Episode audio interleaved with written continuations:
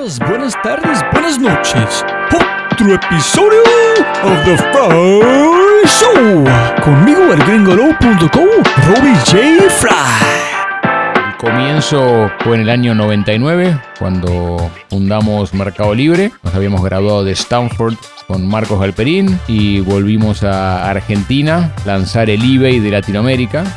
O sea, el Mercado Libre empezó a mediados del año 99 y en agosto del año 99 ya estábamos en el aire con la plataforma. Y una plataforma, el primer producto fue un producto enlatado. Compramos, compramos un software de subastas y ese software de subastas fue el que se puso al aire como primer producto de Mercado Libre. Hoy viendo lo que es la plataforma de Mercado Libre comparando con eso es casi vergonzoso. Pero bueno, era, era, importante estar rápido en el mercado. Eh, en el caso de Mercado Libre al comienzo había otras 80 compañías haciendo lo mismo que hacíamos nosotros en Latinoamérica.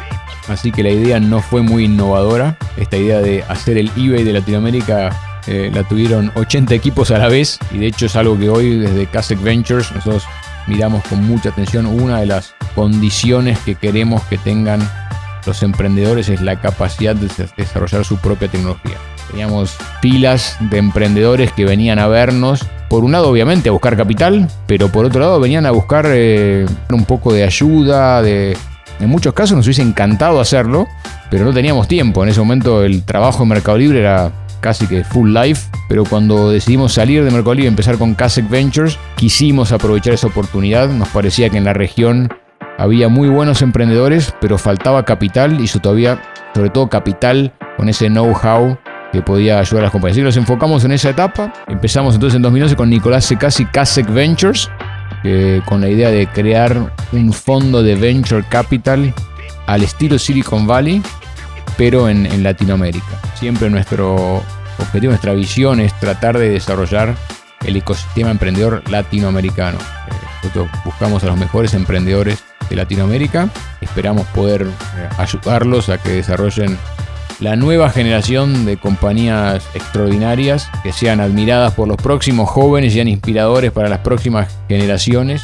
En total hemos levantado más de un billón de, de dólares y hemos invertido en más de 70 compañías. Jóvenes amigos míos, otro episodio de Fry Show y yo tengo el episodio de los episodios. Mi invitado Hernán Casa es cofundador y socio gerente de Kasek Ventures. Kasek es una firma de venture capital centrada en la industria de la tecnología en América Latina. Antes de lanzar Kasek Ventures, Hernán cofundó Mercado Libre, la plataforma en línea de comercio y pagos más, más grande de América Latina y codirigió su crecimiento durante 12 años los primeros nueve años como director de operaciones o CEO o COO y los últimos tres años como CFO o director de finanzas. Cuando yo llegué a Colombia en 2012, como muchos, muchos gringos que no sabían nada sobre Colombia, ni siquiera sabía cuál era el capital. Yo pensé, como muchos gringos, que Colombia era una jungla en América del Sur. En sí me preguntaste a dónde está ubicado un mapa,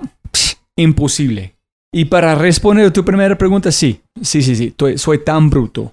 Es de verdad. Y para responder tu segunda pregunta, mi español era mucho peor que lo que toleras en mis podcasts. Entonces, gracias a ustedes siempre por su paciencia. Pero perdón, perdón, perdón, perdón. Sí sabía algo. Sabía que en algún lugar de América Latina había una compañía de tecnología similar a eBay y se llamaba Mercado Libre. Porque durante mi tiempo en Apple, en mis cinco años trabajando en esta empresa y mi tiempo viviendo en San Francisco, el nombre de Mercado Libre estaba en circulación, estaba presente. Esto significa que Mercado Libre era sinápticamente accesible para mi cerebro antes de los nombres, ubicaciones o capitales de cualquier país latinoamericano. La tecnología antes y encima que geografía. Increíble. Aquí hay otro ejemplo del poder de la tecnología. Jason, uno de mis líderes en Apple, viajaba por Tailandia en una canoa para tres personas en un río desconocido en el corazón de la jungla. Y de un momento a otro se convirtió en una celebridad durante cinco minutos. Imagínense, la mitad de la selva, como muy similar a Colombia. un hombre en una canoa en un río. ¿Por qué? ¿Qué pasó? Jason en su guía se encontraban siendo transportados por un nativo en su canoa y se cruzaron con otra canoa. Los nativos de las dos canoas comenzaron a intercambiar un poco, como qué tal, cómo estás, pero hablando tailandés, ¿no? Y seguido, gritos y caras felices. Los dos hombres gritando, iPhone, iPhone, iPhone, Apple, Apple, Apple. De alguna manera, con solo una camiseta con el logo de una fruta mordida, mi amigo Jason se convirtió en un héroe en medio de la jungla. Un total de 20 dientes compartieron una experiencia de sonrisas gracias a Apple. La tecnología no es parte de la cultura, la tecnología crea cultura. En este podcast hablamos de mercado libre, cooperativo versus startup, fintech versus bancos, cómo hacer un pitch a venture capital, ser antifrágil, visión a largo plazo, suerte y mucho más. En este momento, este es el podcast más importante que he publicado. Este podcast es un hito para mí y mis oyentes principales y por supuesto aquellos de ustedes que me han estado escuchando desde el primer episodio. Gracias. Qué cosa tan gloriosa que ustedes los oyentes me han ayudado a lograr. Yo comencé con el propósito de compartir historias alucinantes que podrían ayudar a las personas a ver más lejos, soñar en grande, romper las reglas y acceder a su potencial único gracias a quienes nos escuchan, quienes con su tiempo generoso y comentarios continúan ayudando a abrir puerta tras puerta e invitado tras invitado. Si hace cinco años me dijeras que volaría a Argentina, montaría un green, caminaría una hora y luego me sentaría con uno de mis héroes, diría que estabas loco. Pero gracias a ti, a ustedes, esa manifestación se hizo realidad. Hernán Casa ha sido uno de mis héroes desde mucho tiempo y fue lo suficientemente generoso como para regalarme dos horas de conversación, de las cuales yo tengo el honor de compartir con ustedes aquí. Y qué honor es. No hay una sola persona en LATAM que no esté directamente o indirectamente conectada a Mercado Libre. Es el epicentro de la tecnología en América Latina e inspira a los emprendedores para construir y soñar el futuro. Hernán Casá fue parte de esa historia y ahora con Classic Ventures está ayudando a construir lo que sigue. Y jóvenes amigos míos, como siempre, si estás buscando o estás interesado en encontrar los links, los libros, los podcasts, la gente que mencionamos en este podcast. Siempre toda esta información es disponible en thefryshow.com. En ella también hay los podcasts similares, información de esta introducción, los links de LinkedIn, Twitter, de Kazek, de Hernán y toda la información para agregar más valor a este podcast para la gente que quieren encontrar esa información. Entonces, todo allá otra vez, thefryshow.com. Gracias. Este episodio es patrocinado por Corbus Clan. Sí, sí, sí, Corbus Clan. Corbus Clan es la compañía que yo, Robbie J. Fry, el gringolo.co, cofundé con dos grandes, grandes socios, Humberto Carevid y Daniel Guaterro. Corbus Clan, aceleramos la innovación de las empresas, nos remangamos con nuestros clientes para resolver juntos sus problemas. Con más de 30 años de experiencia, combinamos el mundo del emprendedor junto con el mundo de las grandes empresas para crear una nueva óptica en torno a la innovación. No hay metodología correcta ni una ruta correcta. Cada empresa, cada persona y cada problema es único y por lo tanto merece una curiosidad distinta. Construimos relaciones a largo plazo con nuestros clientes para comprender la naturaleza de sus problemas y obviamente acelerar la innovación. No tenemos respuestas, solo más preguntas. Nos encanta lo que hacemos y creemos que a ustedes también. Mándenos un mensaje Gracias. Antes de comenzar, quiero tomar un momento para agradecer a mis patrocinadores por hacer posible este podcast. Quiero tomar un momento para decir muchísimas gracias a ellos. Número uno, en concreto, En concreto es una consultora colombiana con su método propio y ese método es que conecta a las personas con la innovación y la estrategia para transformar las organizaciones. Café Matiz desde las altas montañas antioqueñas. Café Matiz es de los cibarritas colombianos y gracias Café Matiz por los regalitos para mis invitados. Muchas gracias. Protección está obsesionados con el futuro de los colombianos y trabaja por esto. Quiere que las personas tomen decisiones hoy hoy, hoy, hoy, en función de alcanzar sus proyectos y sueños a través del ahorro. Cabeza rota, mis compañeros, mis gran compañeros desde cero. Color, sudor y gráfica. Toman cualquier proyecto y lo convierten en magia a través de diseño. Y con ese dicho, arrancamos con el show. Episodio 131 con el cofundador de Mercado Libre y Kasek Ventures. El nombre del podcast es El comienzo de todo con el increíble, mi héroe, Hernán Casá. ¿Listo? ¿Sonido, sonido? Hola, un, dos, tres. Perfecto.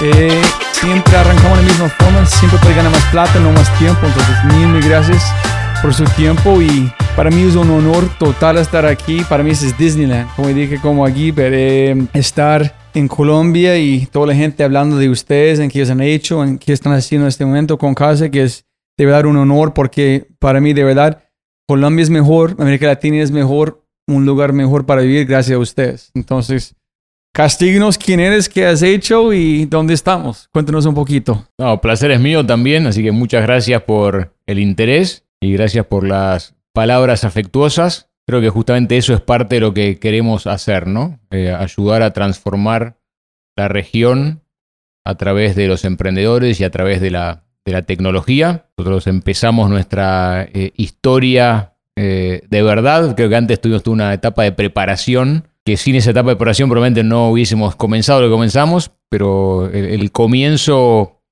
fue en el año 99, cuando fundamos Mercado Libre nos habíamos graduado de Stanford con Marcos Galperín y volvimos a Argentina a lanzar el eBay de Latinoamérica. El modelo de negocios rápidamente fue cambiando y de ser un sitio de subastas por internet, como lo llamamos, terminó siendo una plataforma de compra y venta donde la mayoría de los productos eh, eran puestos a la venta por microempresarios o medianos empresarios que montaban sus negocios a través de, Internet, a través de la plataforma de Mercado Libre. Y a partir de allí, bueno, se empezaron a generar otros servicios. Eh, lanzamos Mercado Pago, que hoy en día la compañía probablemente sea más una fintech que un marketplace, que era lo que originalmente queríamos hacer. Así que bueno, estuve en Mercado Libre por 12 años, los primeros 9 años como COO Chief Operating Officer, y los últimos tres años como CFO, Chief Financial Officer, ya cuando la compañía era, pública. El IPO de Mercado Libre en el Nasdaq lo hicimos en el año 2007. En el año 2011 salí de Mercado Libre y junto con Nicolás Secasi, que había sido otro de los eh, grandes partners de, Mercado Libre, él había sido el primer CFO de la compañía y durante mucho tiempo eh, trabajamos juntos con él y con Marcos en, la misma mesa, sentados y tomando muchas de las decisiones de, la compañía en los primeros años, que fue, sirvió para construir las bases de lo que después terminó siendo la, compañía que, hoy en día es Mercado Libre, que es claramente un, un ícono no ya no solo de Latinoamérica, sino global, de, una compañía de startups con eh, emprendedores de, muy largo plazo como Marcos, con una, un impacto en el, la región que realmente creo que es eh, increíble, ¿no? Donde hay, una, cientos de miles de personas que viven gracias a, a Mercado Libre, ¿no?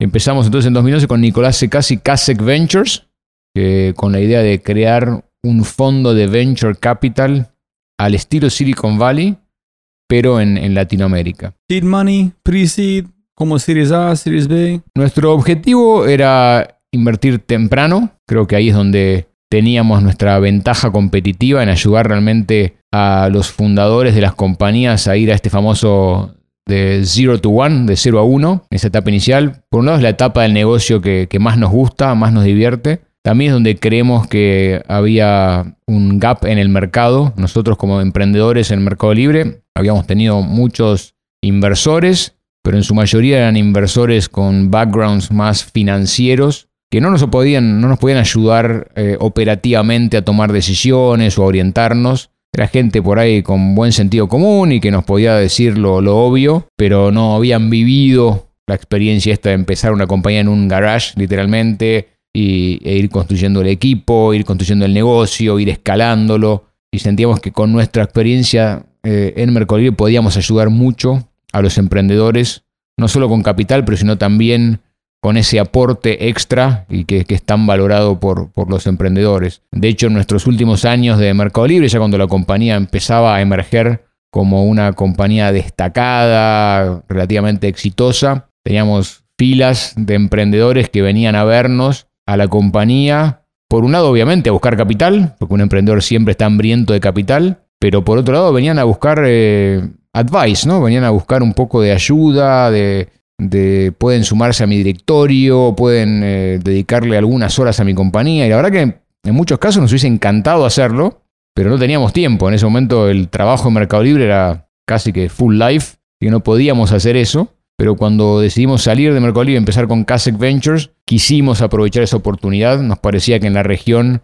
había muy buenos emprendedores, pero faltaba capital y todavía, sobre todo capital con ese know-how que podía ayudar a las compañías. Así que nos enfocamos en esa etapa, invertir en seed, series A, series B. Todavía seguimos haciendo eso. En el 2011 empezamos con nuestro primer fondo. En el 2014 eh, lanzamos nuestro segundo fondo. En el 2017 nuestro tercer fondo. Y ahora en el 2019 levantamos nuestro cuarto fondo. Y además del cuarto fondo, que es todo esto early stage, que es seed, serie A y serie B, también levantamos lo que llamamos un opportunity fund, que es para invertir en compañías un poco más eh, avanzadas. Principalmente pensando en las mismas compañías de nuestro portfolio, pero cuando están en una etapa más avanzada y todavía requieren capital y todavía nosotros creemos que tienen mucho potencial de crecimiento, a veces en el pasado nos quedamos con ganas de poder seguir invirtiendo en esas compañías y ahora pensamos poder hacerlo a partir de, ese fondo. En total hemos levantado más de un billón de, dólares y hemos invertido en más de 70 compañías. Listo. Eh,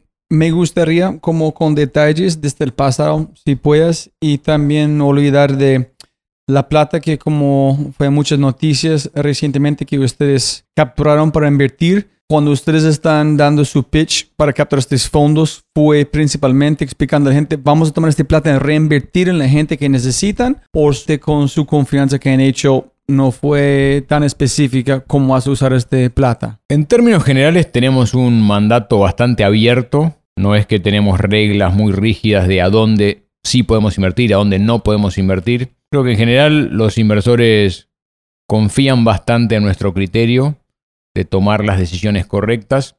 Creo que es importante en esta industria tener un poquito de grados de libertad para poder reaccionar a las oportunidades del momento, a los cambios de la industria.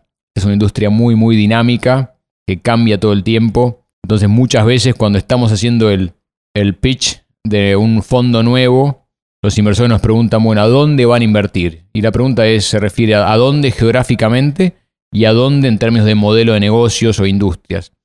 Nosotros damos una eh, respuesta con el conocimiento que tenemos en ese momento, con lo que creemos que va a pasar en ese momento, pero siempre aclaramos muy eh, fuertemente que eso es algo que puede cambiar. Y de hecho, en el pasado nosotros hemos dicho, respuestas a, por ejemplo, decir, creemos que vamos a invertir 50% del capital en Brasil y 50% del capital en, en otros países, y acabó siendo que invertimos 80% del capital en Brasil, porque fue donde encontramos mejores oportunidades, o a veces dijimos, no sé, nos encanta la industria de la agricultura combinada con la tecnología, creemos que allí Latinoamérica debería tener alguna ventaja competitiva, y hasta ahora no hemos invertido en ninguna de esas compañías. No, no, no, o no hemos sabido reconocer una buena oportunidad o no hemos todavía encontrado el equipo correcto, pero no, no lo hemos hecho. Así que, si bien eh, tenemos un mandato general que nos lo hemos autoimpuesto, que es invertir en compañías que estén en Latinoamérica, para Latinoamérica, resolviendo problemas en donde si esa eh, solución viene desde la región, uno tiene una pequeña ventaja versus alguien tratando de hacer exactamente la misma solución desde afuera de Latinoamérica. Eh, habiendo dicho eso, guardamos estos grados de libertad para operar. Eh, y, y, sí, lo que tratamos de hacer es, cuando vamos a hacer una inversión, tratar de entender si nosotros tenemos una ventaja competitiva respecto a alguien o no. Y si sentimos que sí, obviamente son todas ventajas competitivas relativas y temporales, porque en esta industria todo cambia, pero sentimos que sí, nos sentimos cómodos y hacemos la inversión, y si realmente la respuesta honesta es no tenemos ninguna ventaja frente a nadie, preferimos no, no hacerlo. Entonces nos ha pasado que en, alguna vez algún em, emprendedor vino a hacernos un pitch de una compañía que tenía un mercado global eh, y que estaba tratando de desarrollar un negocio, digamos que en Asia, y nosotros desde Latinoamérica sentíamos que teníamos poca capacidad de ayudar a esa compañía mejor que otros. De hecho, creíamos que tal vez había otros inversores que podían ayudar a esa compañía mejor que nosotros.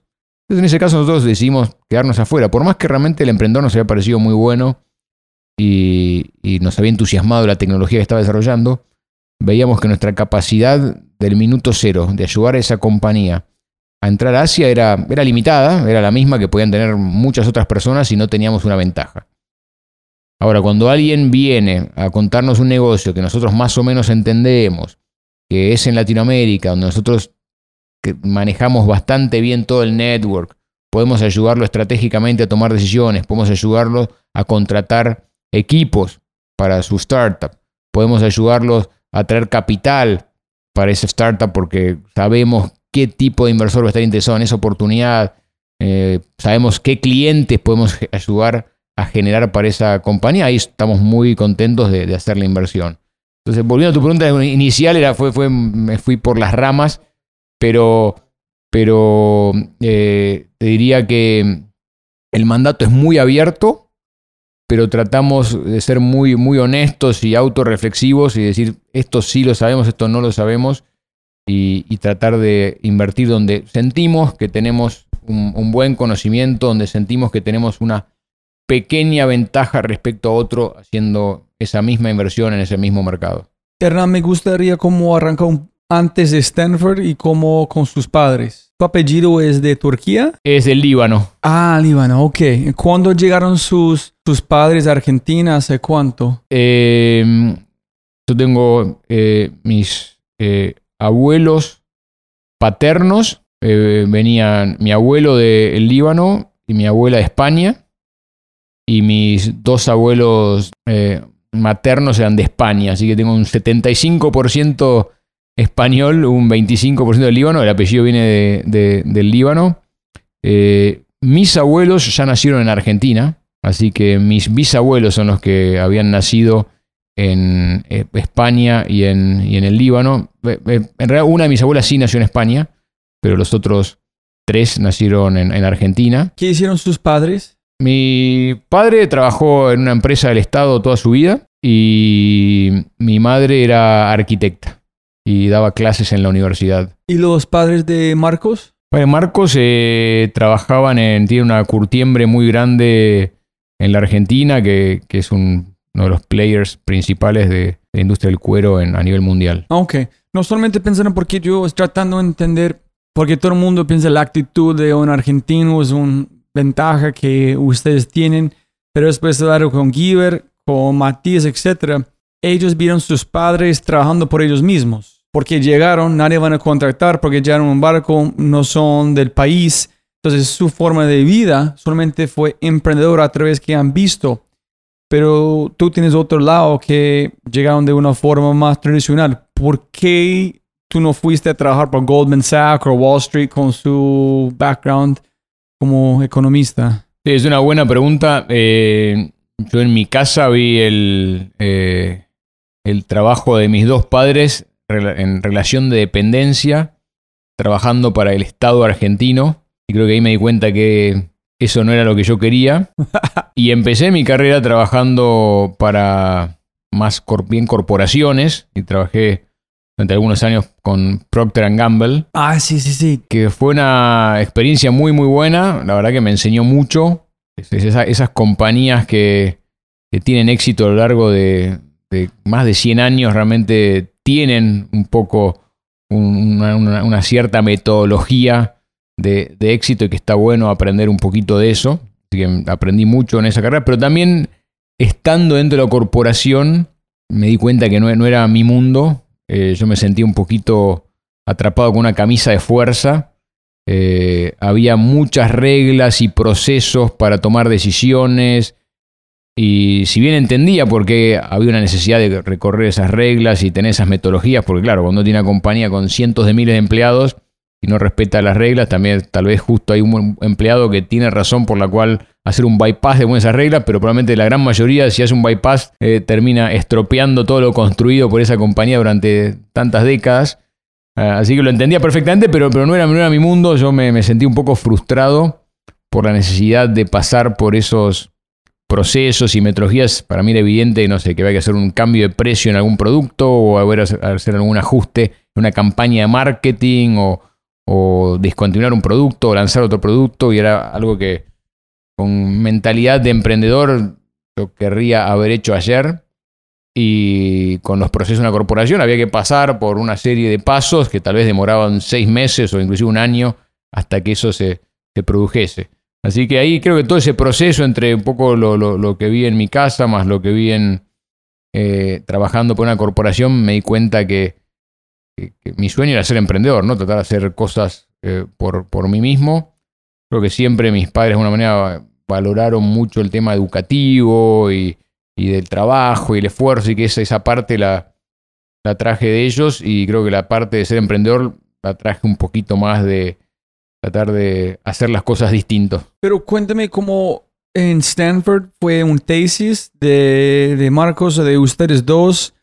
En ese es 1999, que es ocho años del iPhone existía en el mundo. Nadie en América Latina está haciendo nada.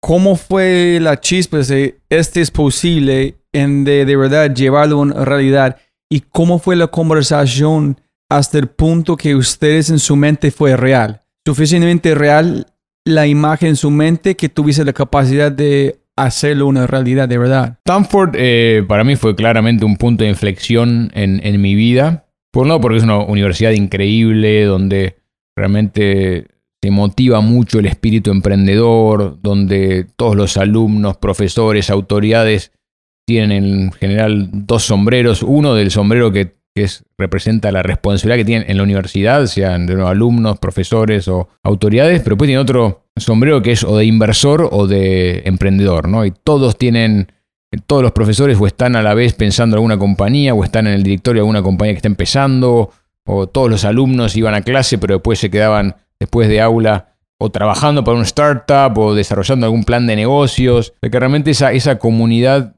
es muy única, ¿no? El hecho de que Stanford esté en el Silicon Valley creo que ayuda mucho a nutrir todo ese ciclo virtuoso. Y estando ahí en el año de. Nosotros fuimos a Stanford en el año 97 y nos grabamos en el año 99. Fue en la época del boom ah, de Internet. El boom de antes de. Eh, fue. Eh, exactamente. Fue el, boom de las dot-coms. Después fue el bust, ¿no? Y, terminamos. Pero eh, realmente ahí. Interesante para un economista de macroeconomía cómo funciona todo, ¿no? No, ahí fue increíble porque en ese. Primero empezamos a vivir yo tenía en mi casa Dial-Up antes de ir a Stanford y en Stanford tenía una conectividad de banda ancha, una velocidad increíble, que hoy en día no sería tan increíble, pero para ese momento era increíble, entonces realmente de primera mano podía ver lo que era eh, Internet y los beneficios que ofrecía, desde para estudiar hasta para ir al cine y comprar tickets o para vender mi auto.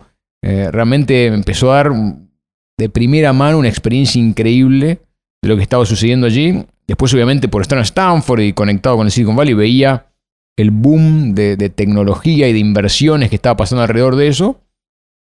Y empezaba a ofrecer una oportunidad única para gente sin experiencia para que pudiesen empezar compañías, ¿no? Porque antes de eso, antes de Internet, antes de tecnología, donde realmente se estaba disrupting, ¿no? Se estaba disrumpiendo todo eh, casi toda industria. Antes de eso, para uno empezar una compañía, lo, el recorrido tradicional era, me meto en esa industria, aprendo mucha de esa industria, eventualmente tengo contactos con fuentes de capital para esa industria y, y eventualmente si tengo mucha suerte y mucha capacidad y muchos contactos, puedo a mis 50 años eh, empezar una, una, compañía, ¿no? Si uno quería disrupt, no sé, por dar un ejemplo extremo, la industria del acero o la industria de, eh, del petróleo, o sea, tenía que tener uno mucho capital y mucha experiencia para poder empezar.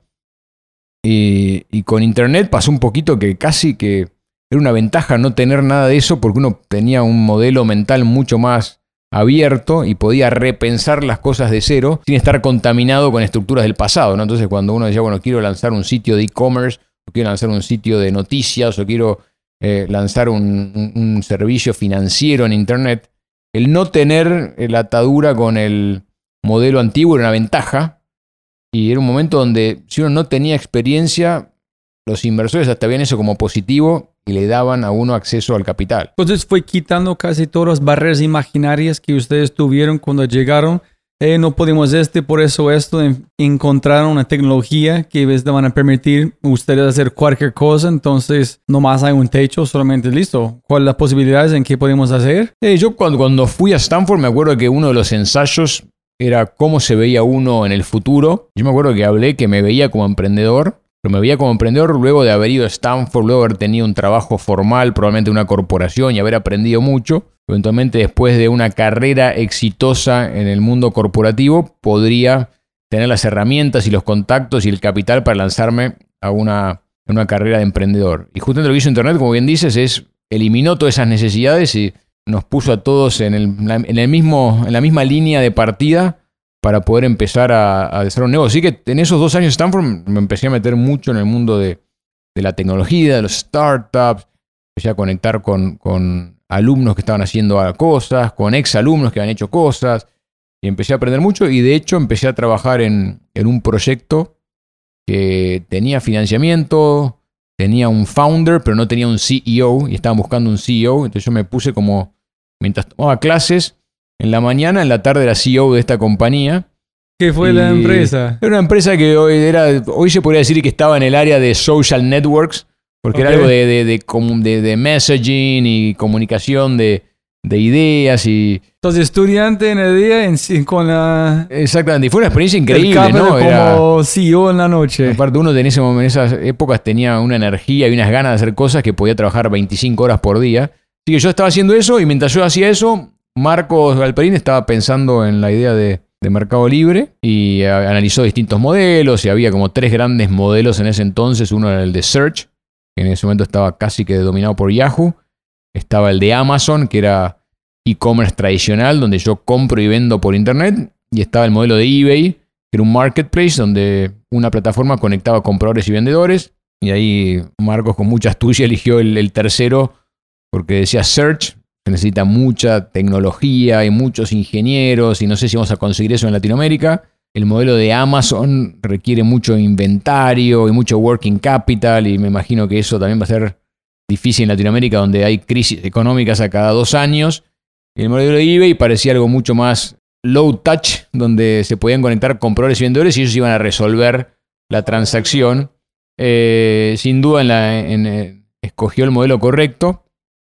Y, bueno, iban pasando los, meses y en un momento yo decidí dejar de lado mi, startup y mi, puesto de CEO de esa compañía y me sumé al proyecto de Marcos y cuando nos graduamos en junio del 99 volvimos a Argentina y arrancamos con, con Mercado Libre. Y es un poco hasta gracioso ver cómo evolucionó el modelo de Mercado Libre porque al principio era un modelo eh, low touch y ese era el, el gran atractivo que tenía y hoy Mercado Libre se está transformando en high touch, ¿no? Y es en esta, estas, estos marketplaces que nosotros desde CASEC llamamos full stack, que, resuelven todo, ¿no? Ya no es suficiente poner en contacto al comprador con el vendedor, sino también hay que obviamente proveer financiamiento, proveer una plataforma de pagos e inclusive involucrarse en lo que es el, la, entrega del producto físico, ¿no? Y pero ¿cómo ya conociste Marcos en Argentina antes o, o allá en Stanford? A Marcos lo conocí eh, antes de ir a Stanford, pero porque los dos habíamos sido aceptados y sabíamos que íbamos a ir a, Stanford. Entonces nos conocimos para vernos las caras antes de encontrarnos allá en Stanford. Y desde el momento cero nos hicimos amigos, nos llevamos muy bien. había un tercer argentino en esa camada de Stanford, que es Martín de los Santos, que hoy en día también trabaja en Mercado Libre y también es un gran amigo. ¿Y, qué dijo? ¿Tuviste el proyecto de Marcos donde dijo, oye, qué tal? ¿Qué tal? Necesito un CEO, o sea, vamos a hacer este juntos, o cómo fue la conversación para... Yo creo que un poco y un poco, eh, mi proyecto creo que fue un, un, excelente aprendizaje para mí. Aprendí mucho de ese proyecto y desde tener este rol dual de alumno y CEO al mismo tiempo. Estuvo muy bueno y me, me, me hizo meterme aún más de lleno en el mundo de la tecnología. Pero el proyecto en sí no sé si me entusiasmaba tanto y veía que el proyecto de Marcos era bastante más interesante y atractivo. Así que por un lado yo lo, empecé a ver con muy buenos ojos. Creo que por otro lado de Marcos obviamente quería armar un, equipo para lanzar el Mercado Libre. Y bueno, también me, estuvo convenciendo un poco y creo que fue de mutuo acuerdo que, hacía más sentido hacer Mercado Libre que otra cosa. Y siempre digo que a veces uno eh, tiene que tener mucha capacidad en la vida, pero también suerte, ¿no? Y y yo terminé dejando de lado mi proyecto por otro que terminó siendo muy impact, impactful, ¿no? Muy, tuvo un impacto increíble en la, en la, región. Pero alucinante pensar, ustedes están allá escuchando case studies, en este momento ustedes son el case study que la gente está estudiando, ¿no? Todos jóvenes allá pensando en este y ahorita están enseñando a la misma gente de, esos chicos de Argentina que llegó, no, no, tuvieron esa idea. ¿Ustedes están pensando a este nivel? ¿Hasta qué nivel está pensando el impacto en ese momento? ¿Estás pensando gigante? ¿Estás pensando en toda América Latina? ¿O estás pensando en Buenos Aires? ¿Cuál, hasta qué punto fue la visión en el momento que ustedes arrancaron aquí? No, el, cuando empezamos Mercado Libre, siempre el foco fue América Latina. Siempre. Era un momento donde wow. Eh, la penetración de Internet era muy baja. Entonces, pensar solo en Argentina. Ah, porque la penetración era, era un mercado muy chico. Así que desde el día cero era, fue pensado como un proyecto regional. De hecho, nosotros oficialmente empezamos Mercado Libre en agosto del año 1999 y ya para fin de ese año teníamos el producto lanzado en seis mercados. Obviamente primero Argentina, luego Brasil, luego México y después Colombia, Venezuela y Chile. Y después, bueno, fuimos expandiendo hacia otros mercados, inclusive España, que después cerramos. Y desde el lado de CASEC, de CASEC Ventures, siempre nuestro objetivo, nuestra visión es tratar de desarrollar el ecosistema emprendedor latinoamericano. Eh, nosotros buscamos a los mejores emprendedores de Latinoamérica. Esperamos poder eh, ayudarlos a que desarrollen la nueva generación de compañías extraordinarias que sean admiradas por los próximos jóvenes sean inspiradores para las próximas generaciones y que un poco el, ciclo este siga, siga rodando, ¿no? Así como nosotros eh, fuimos a Stanford y nos aprendimos mucho del mundo tecnológico y, del mundo entrepreneur. Y a partir de allí comenzamos Mercado Libre y hoy Mercado Libre es un ejemplo para muchos estudiantes y nosotros con CASEC hoy estamos invirtiendo en muchos de esos proyectos que empiezan a crear los alumnos que van a hacer su MBA. Es un ciclo virtuoso, de hecho es gracioso porque tenemos varios. Nuestros fundadores son, son ex alumnos de Stanford, ¿no? Y entonces un poco eh, sigue toda esa, e, e, esa línea de desarrollo, es como un, flywheel, ¿no? Es un molino de vientos que gira, gira, gira y se va retroalimentando positivamente. Nos encanta eso, ¿no? Creo que estamos todavía en la etapa inicial del desarrollo del ecosistema de tecnología en Latinoamérica. Eh, ya empieza a haber casos de éxito claros, obviamente Mercado Libre es uno, eh, tenemos casos de Stone, Pack Seguro, tenemos Nubank en Brasil, que es una compañía de nuestro portfolio que también está empezando a tener ese nivel de impacto y empieza a venir una una serie de compañías atrás de eso también con, mucho potencial, como Quinto Andar, como Logi, como Gympass, como Confío, como Kavak, que empiezan a generar ese impacto. Así que yo creo que eh, nosotros siempre miramos mucho ese gráfico que muestran los banqueros, donde muestran que las compañías que hoy son las más grandes del mundo en capitalización bursátil son todas de tecnología y hace cinco años eran algunas de tecnología y hace 15 años no era ninguna de tecnología. Bueno, cuando uno mira ese mismo gráfico en Latinoamérica, todavía hoy las principales compañías de la región no son de tecnología. Mercado Libre empieza a colarse ahí porque ya tiene un, tamaño grande. Hay algunas compañías de fintech que empiezan también a colarse ahí, como, como, como Nubank, como Stone, como Pack Seguro. Pero todavía son compañías más del mundo real, o son retailers, o son con bancos, o son compañías de, petróleo. Y yo estoy convencido que, en cinco años eso va a ser muy distinto y en diez años van a ser todas compañías de tecnología. Y nosotros queremos ayudar a que eso suceda, a que suceda antes, sea con compañías de, alta calidad, que tengan las mejores prácticas eh, de management, las mejores prácticas ambientales, las mejores prácticas eh, para sus empleados. Grabaste en junio, en 12 meses después arrancaste. ¿Quién desarrolló la plataforma?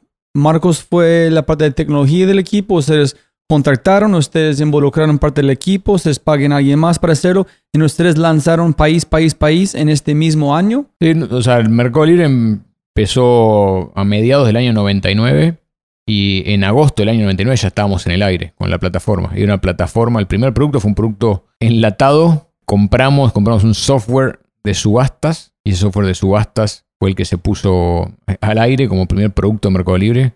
Hoy viendo lo que es la plataforma de Mercado Libre, comparando con eso, es casi vergonzoso.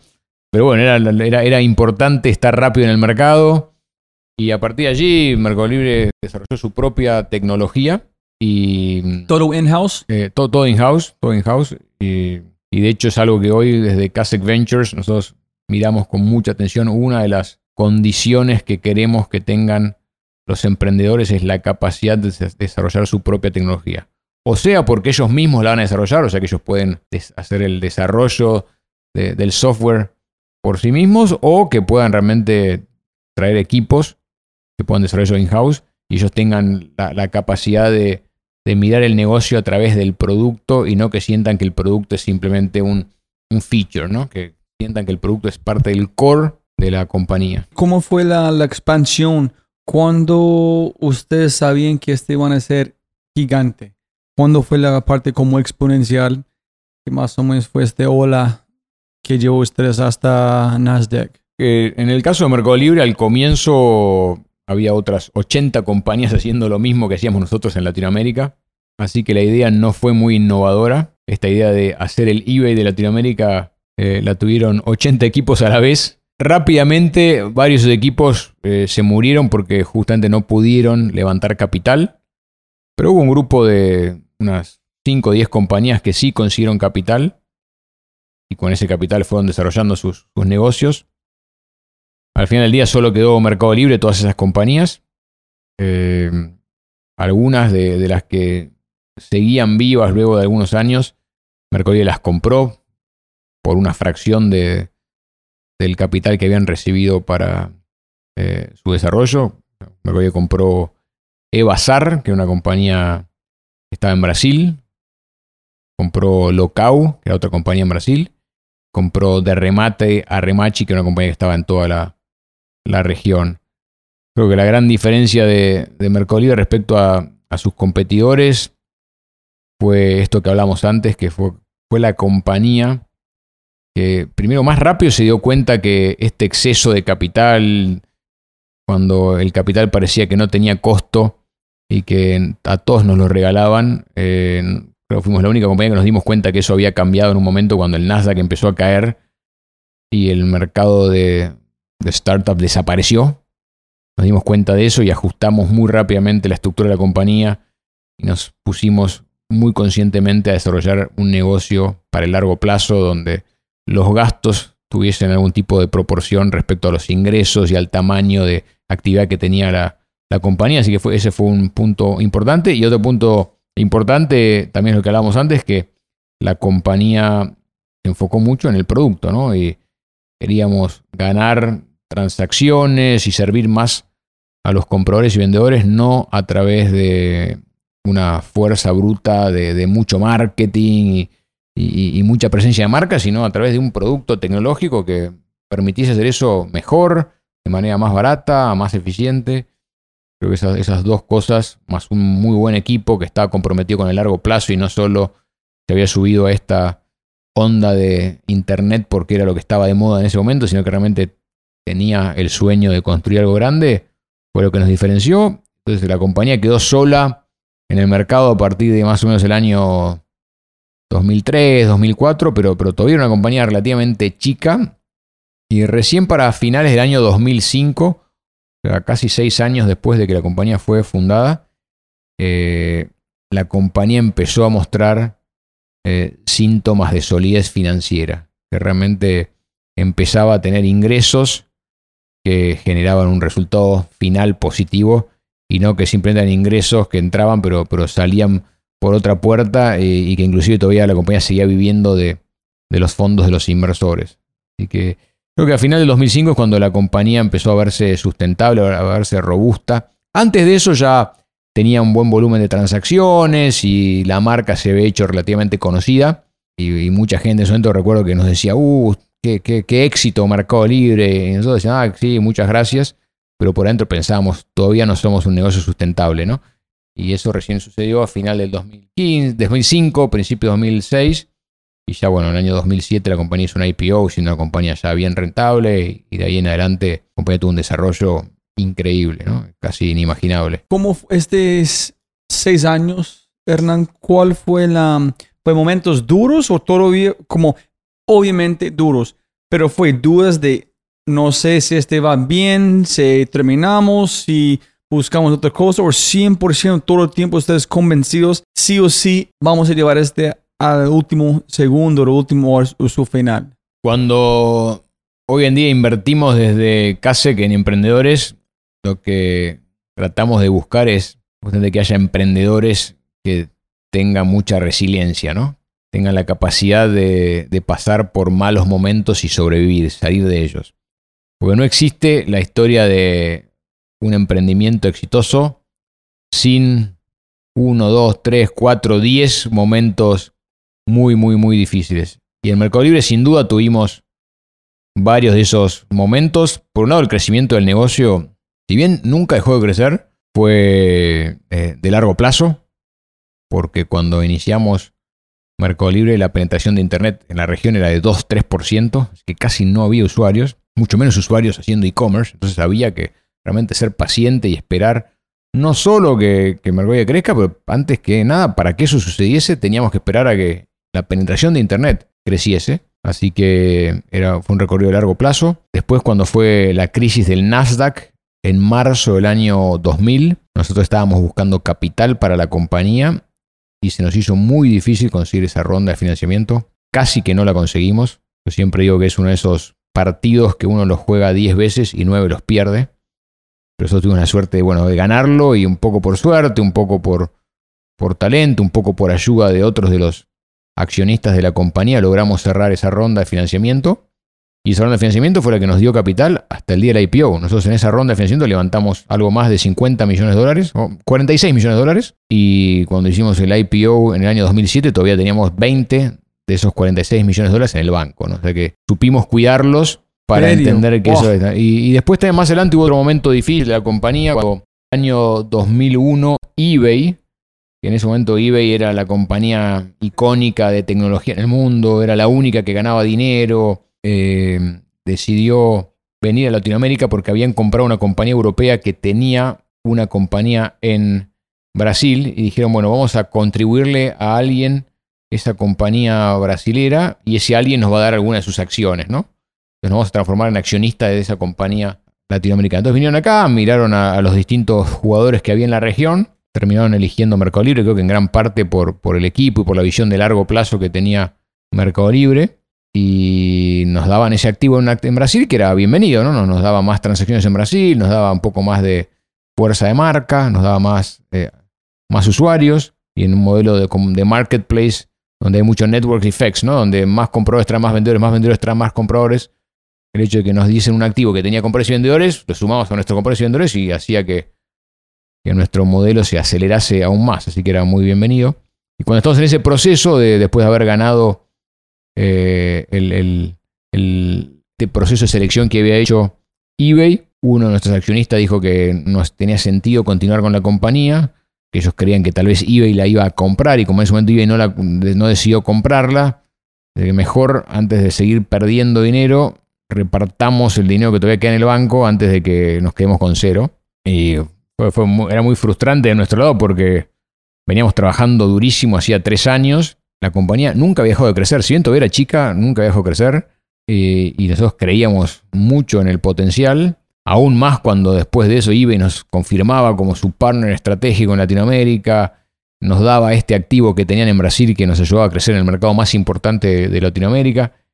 Y, este inversor decía, no, no, no, todo esto no sirve de nada, ustedes solo van a destruir valor hacia adelante, así que mejor retornen el poco capital que les queda en el banco. Y bueno, fue una, lucha ahí interna con, con, votación entre accionistas y bueno, por suerte la compañía salió airiosa de eso. Y el resto es historia, ¿no? Pero eh, perfectamente podría no existir en el Mercado Libre hoy, ¿no? Si, si alguna de esas cosas no hubiesen sucedido, como o no hubiésemos conseguido capital en el año 2000 o no eh, hubiésemos salido victoriosos en esa votación de accionistas, ¿no? Así que sí, y después hay muchas otras cosas, no, no tan debido a muerte como, como fueron por esos dos eventos, pero, pero sí, siempre en, en, las compañías eh, uno las mira a la distancia y dice, wow, qué historia exitosa. Y sin duda la historia es muy exitosa, pero pero para lograr una historia exitosa eh, hay, mucho de esfuerzo y también algo de lágrimas. Si estás apostando a algo que viene en el futuro, un crecimiento que viene, en, específicamente con ustedes apoyando, apostando en emprendedores con mucha plata, tú eres muy terco en van a ser exitoso en el futuro, en mira el mundo, en mostrar el mundo, mira que yo he hecho, gracias a gente que están confiando en mí, o vas a fracasar en, parecer que tú eres loco, en tú no sabes qué estás haciendo. Hay dos lados, no hay miti miti. Entonces, pero uno no sabe qué viene, solamente es confiando en algo.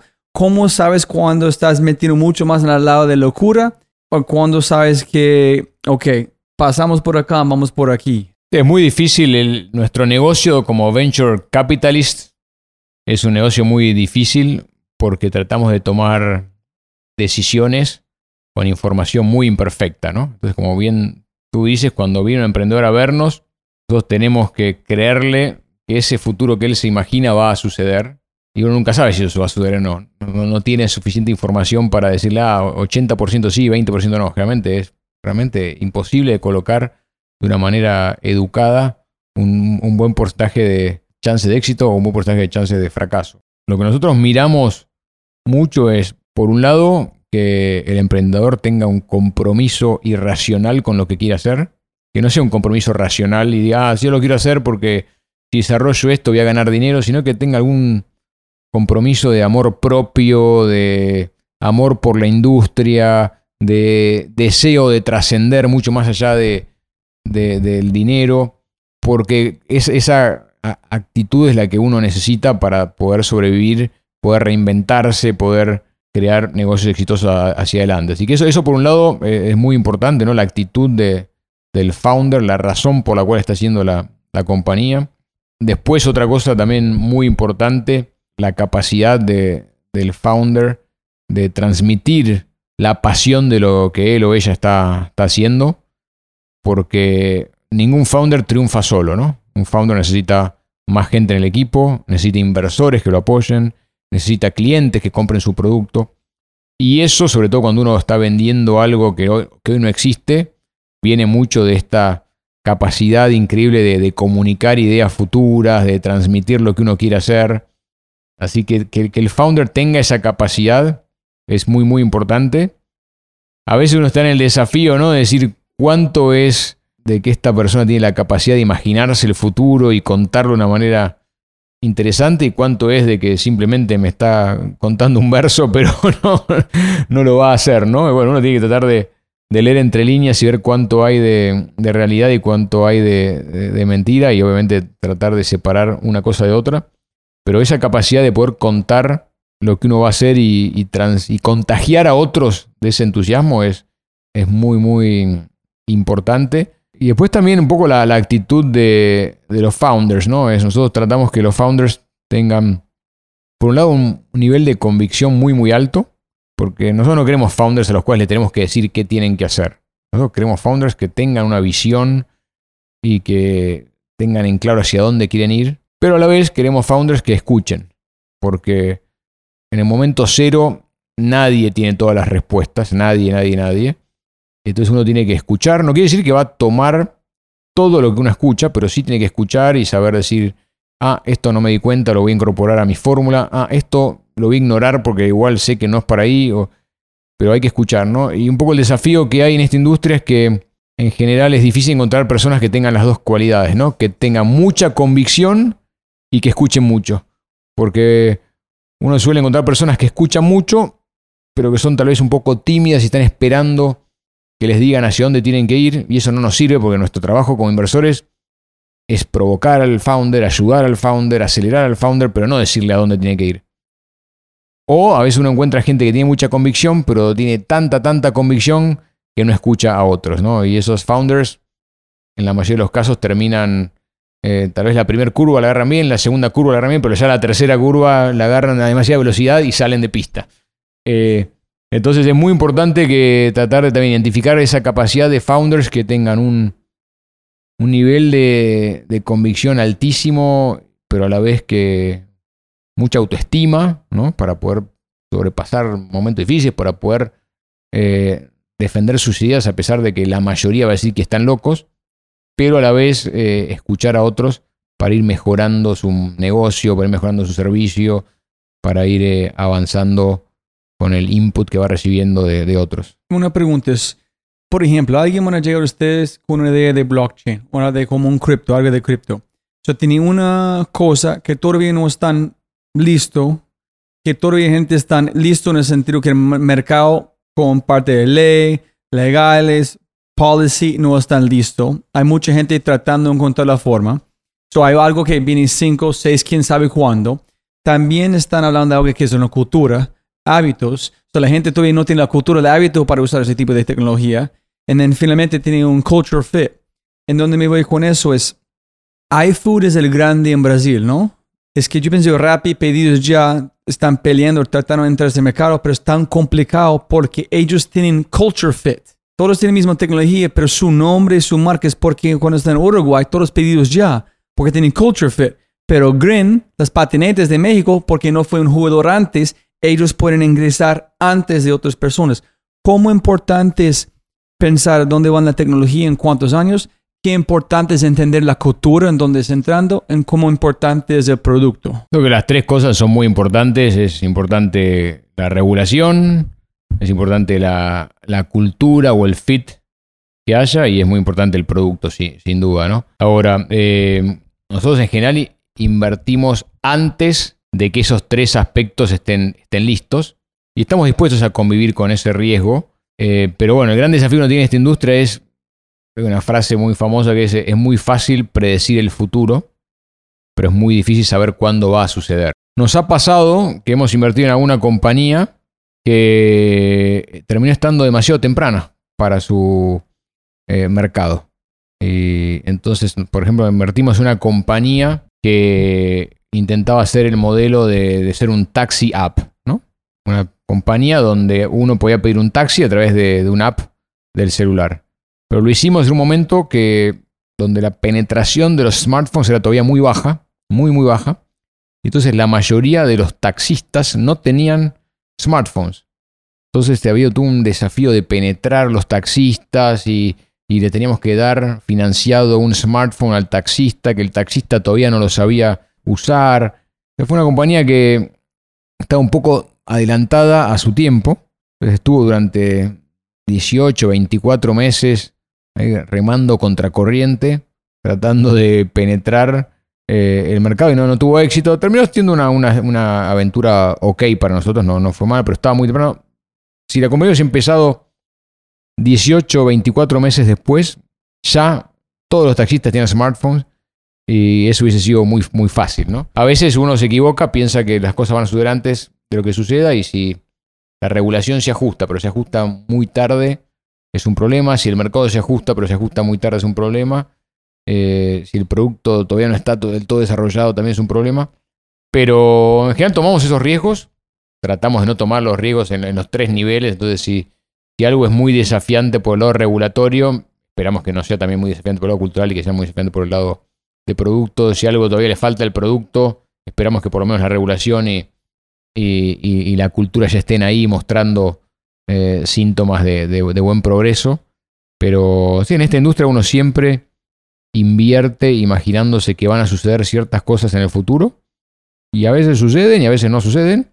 Y lo más probable es que, como dije antes, suceden, pero terminan pasando un poco más lento de lo que uno, de lo que uno cree. Pero en, la regulación, sobre todo, nosotros, hay, mucha discusión últimamente alrededor de la regulación por estos modelos del gig economy, ¿no? De, los, los choferes de Uber y, los entregadores de iFood o de pedido ya, o estas cosas, y la, la, legislación va corriendo de atrás siempre estas cosas, ni hablar en lo que es blockchain o lo que es eh, cryptocurrencies, la legislación va muy atrás, pero en la mayoría de los casos son tendencias tan fuertes que terminan forzando a la regulación a que se adecue. Pero bueno, eh, a veces hay ventanas en donde el producto está y la, regulación no está, y bueno, tiene que poder convivir en esos limbos de una manera que no mate al, al negocio. Pero ¿cómo importante es tú piensas la cultura? Porque yo no vi, yo tenía como Simón, borraron en el podcast y yo no vi, en todos lados hay mucho de Rappi, Perú, pienso que fue Miti Miti, pero aquí yo no veo tanto Uber, pero pedidos ya en todo lado en globo. Qué importante es, es tener este cultura. Sin embargo, tiene el mismo producto, pero si alguien de la misma cultura tiene un, está ya adentro un poquito, es muy complicado para la gente cambiar otra cosa. ¿Cómo importante en tu opinión es de culture fit o habits? Sí, en, algunos negocios eh, está el, esto de que el first mover advantage, ¿no? Que el que primero se movió en el mercado tiene alguna ventaja. Eso sin duda ayuda porque uno está al principio solo, con menos competencia, y eso le permite adquirir usuarios más baratos, generar una imagen de marca de manera más económica. Y después cuando viene un competidor tiene que por lo menos tratar de hacer un catch-up en esos aspectos con el otro. Hay negocios que yo creo tienen eh, network effects, ¿no? Eh, esto es mucho más fuertes que otros. El caso de Mercado Libre es uno. Yo creo que hay un network effect muy grande donde el hecho de que haya muchos vendedores en una plataforma hace que todos los compradores queden ahí. El hecho de que todos los compradores estén ahí hace que todos los vendedores queden ahí, e, etc. En la parte de, entrega de comida o en la parte de, de Uber, yo creo que hay un poco de network effect porque uno quiere comprar en la aplicación que tiene más variedad de, de restaurantes y en la, en la aplicación donde más rápido me llega la comida, o uno quiere pedir un auto en, en aquella aplicación que, que, más rápido te va a, dar un auto disponible. Pero entonces hay algo de network effect, pero yo creo que eso es un poco menor que en el caso de Mercado Libre, porque ahí el, long tail, ¿no? Esto de yo en Mercado Libre puedo ir hoy y, y, escoger entre millones de productos, millones de productos. Puedo hoy querer una, botella eh, para mantener agua fría, o puedo querer un computador, o puedo querer un celular, o quiero, puedo querer un, coleccionable. Son infinitas cosas. Realmente es, el long tail, es, enorme ahí. En, las aplicaciones de, comida hay un poco de eso, pero yo quiero o comida mexicana, o china, o japonesa, o un asado, o una hamburguesa. No sé, son 20, 50 eh, diferentes alternativas que quiero, 100 pero no son millones. Y después sí, obviamente quiero algo que sea más barato o de precio moderado o quiero algo que sea un poco más caro y lujoso. Pero me parece que la oferta allí es un poquito más limitada, entonces hace que haya un poco más de, competencia. Y lo mismo, ¿no? Con, por el lado de los, de los entregadores, es importante que yo lo pueda recibir rápido, pero si me dicen que me lo van a entregar en 5 minutos, 10 minutos, o 15 minutos, probablemente a mí no me da mucha diferencia. Pero si me dicen que es 5 minutos o 2 horas, una diferencia enorme. Pero si me dicen 5 minutos, 10 minutos, entonces eso hace que haya mucha competencia entre ellas. Lo mismo, no sé por qué existe Uber y existe Lyft, ¿no? Y porque por eso, ¿no? Cuando uno tiene más o menos liquidez, eh, es más fácil. Para el, para el taxista no es tan difícil tener dos o tres aplicaciones activas al mismo tiempo, entonces no te casas con una sola plataforma eh, entonces creo que eso ha generado una dinámica competitiva muy grande. También son mercados enormes, entonces eh, están recibiendo mucha inversión eh, y eso hace que haya mucha más competencia. Entonces hay uno que, no sé, que estuvo en un mercado consolidando su marca durante mucho tiempo y está consolidado, ofrece un buen servicio, pero el mercado es tan grande que hay otros que igual están dispuestos a invertir para tratar de ganar market share en ese mercado. Así que veremos cómo termina la historia. Yo creo que lo que han demostrado estas compañías es que hay un producto que antes no existía y ahora existe y que la gente lo quiere, lo demanda, lo desea, que es esto de poder primero pedir comida rápido, pero después también muchos otros servicios alrededor de eso rápido. Muy rápidamente la gente se acostumbró a usar iFood, Rappi, Pedido Ya, y hoy casi que nos parece que estuvieron siempre disponibles, pero no, no hace cinco años no ve ninguno de ellos casi, ¿no? Así que por el lado de, lo que se llama Product Market Fit, creo que hay mucho de eso. Por el lado de ejecución, la verdad que todas esas compañías han tenido una ejecución increíble porque rápidamente se han expandido por todos los países, por todas las ciudades. Eh, hoy casi desde cualquier pequeña ciudad uno puede pedir por, por internet eh, comida o que le hagan algún servicio. Y ahora, bueno, la, etapa que falta diseñar es eh, cuál va a ser el modelo final de esto. ¿no? Va a haber un ganador que, termina dominando toda la región, va a haber distintos ganadores por ciudad o por país. Eh, van a convivir dos ganadores y se van a disputar, no sé cómo es Coca-Cola y Pepsi, van a discutir el, mercado por mucho tiempo, o, o, no, o va a quedar uno solo. Hay que ver un poco esa dinámica, cómo se resuelve, todavía está abierta pero yo creo que es una donde el, que se movió antes tiene alguna ventaja, pero no es determinante, o por lo menos todavía no parece ser determinante. Hablando con un amigo Miguel McAllister, que fue domicilios.com, ahorita es con Merkeo, él dijo su negocio nuevo, solamente le están hablando de high barrier y low barrier. Dijo domicilios.com fue un mercado de low barrier. Cualquier persona quiere vender como armar una aplicación, ya es. No hay, pero con Mercado Libre tener toda la penetración, la gente usando esta aplicación, mover esta data en tener un competidor es muy complicado. Entonces la barrera de entrar en competir contra ustedes es muy alto.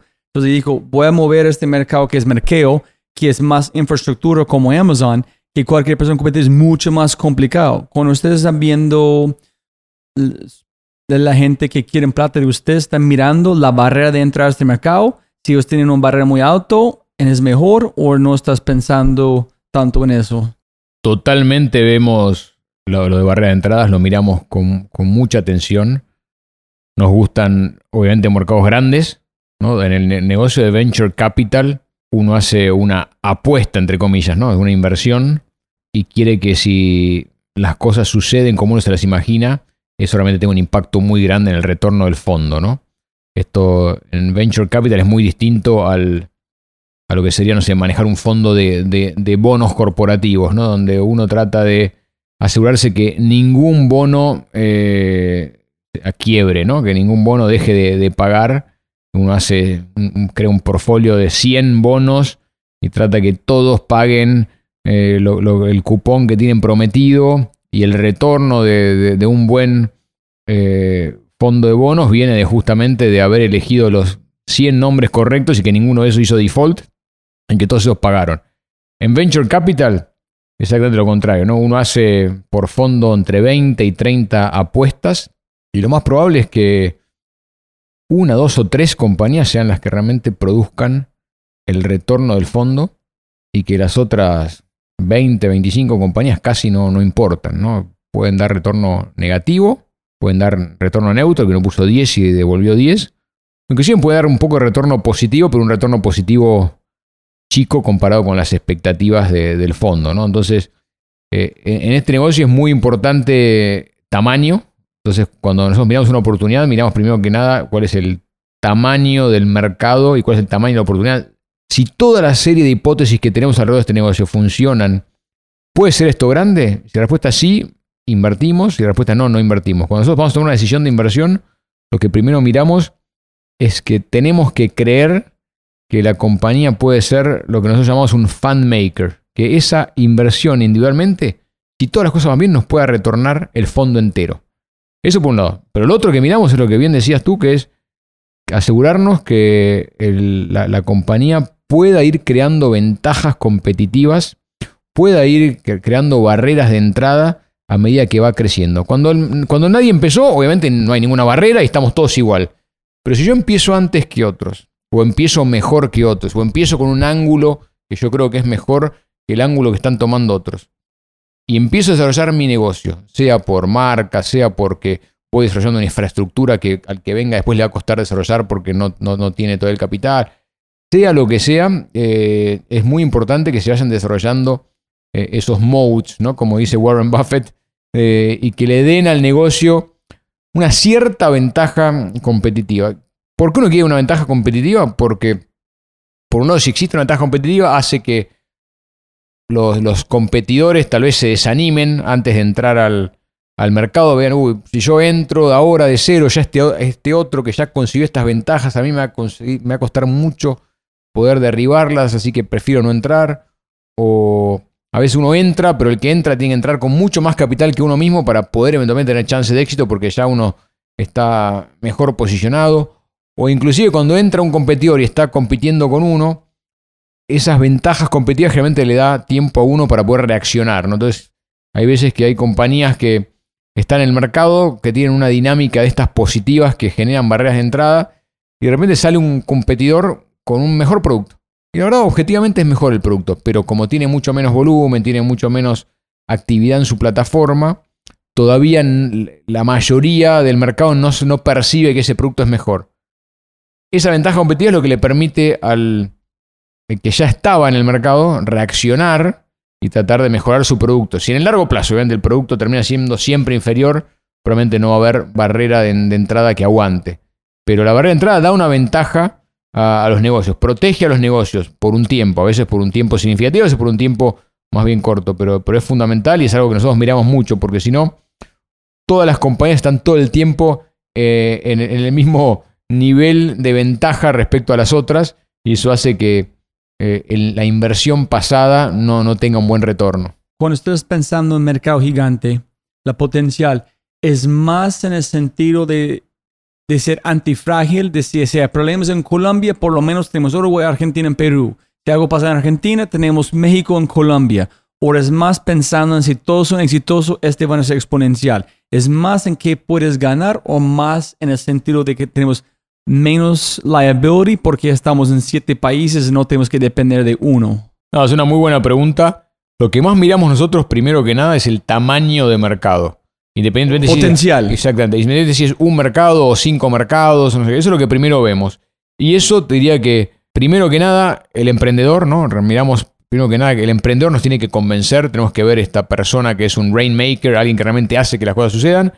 Segundo, tenemos que ver el tamaño de, de mercado.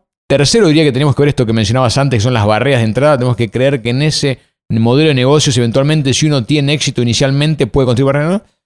Pero después, eh, como cuarto punto, miramos algo que está relacionado a lo que tú dices, que es esto de. Eh, tratamos de evitar negocios donde haya un single point of failure, ¿no? Donde si es un único mercado y ese único mercado depende de una sola cosa y esas cosas eventualmente por regulación o por la crisis económica, o sea, puede eh, realmente verse afectada, eso hace que todo el negocio se desplome, wow, entonces no nos gusta tanto el mercado. Así que lo vemos, pero lo vemos no tanto por lo del lado de tamaño, sino por, como dices, por la parte de, diversificación. ¿no? no queremos estar expuestos a un único riesgo. Ok. Y la última pregunta es este lado. Cuando un fundador está dando a ustedes un pitch, ¿qué es un buen pitch? ¿Qué buscas en un pitch? ¿Cuánto tiempo tú das a la gente para cómo presentar la primera vez? ¿En qué buscas?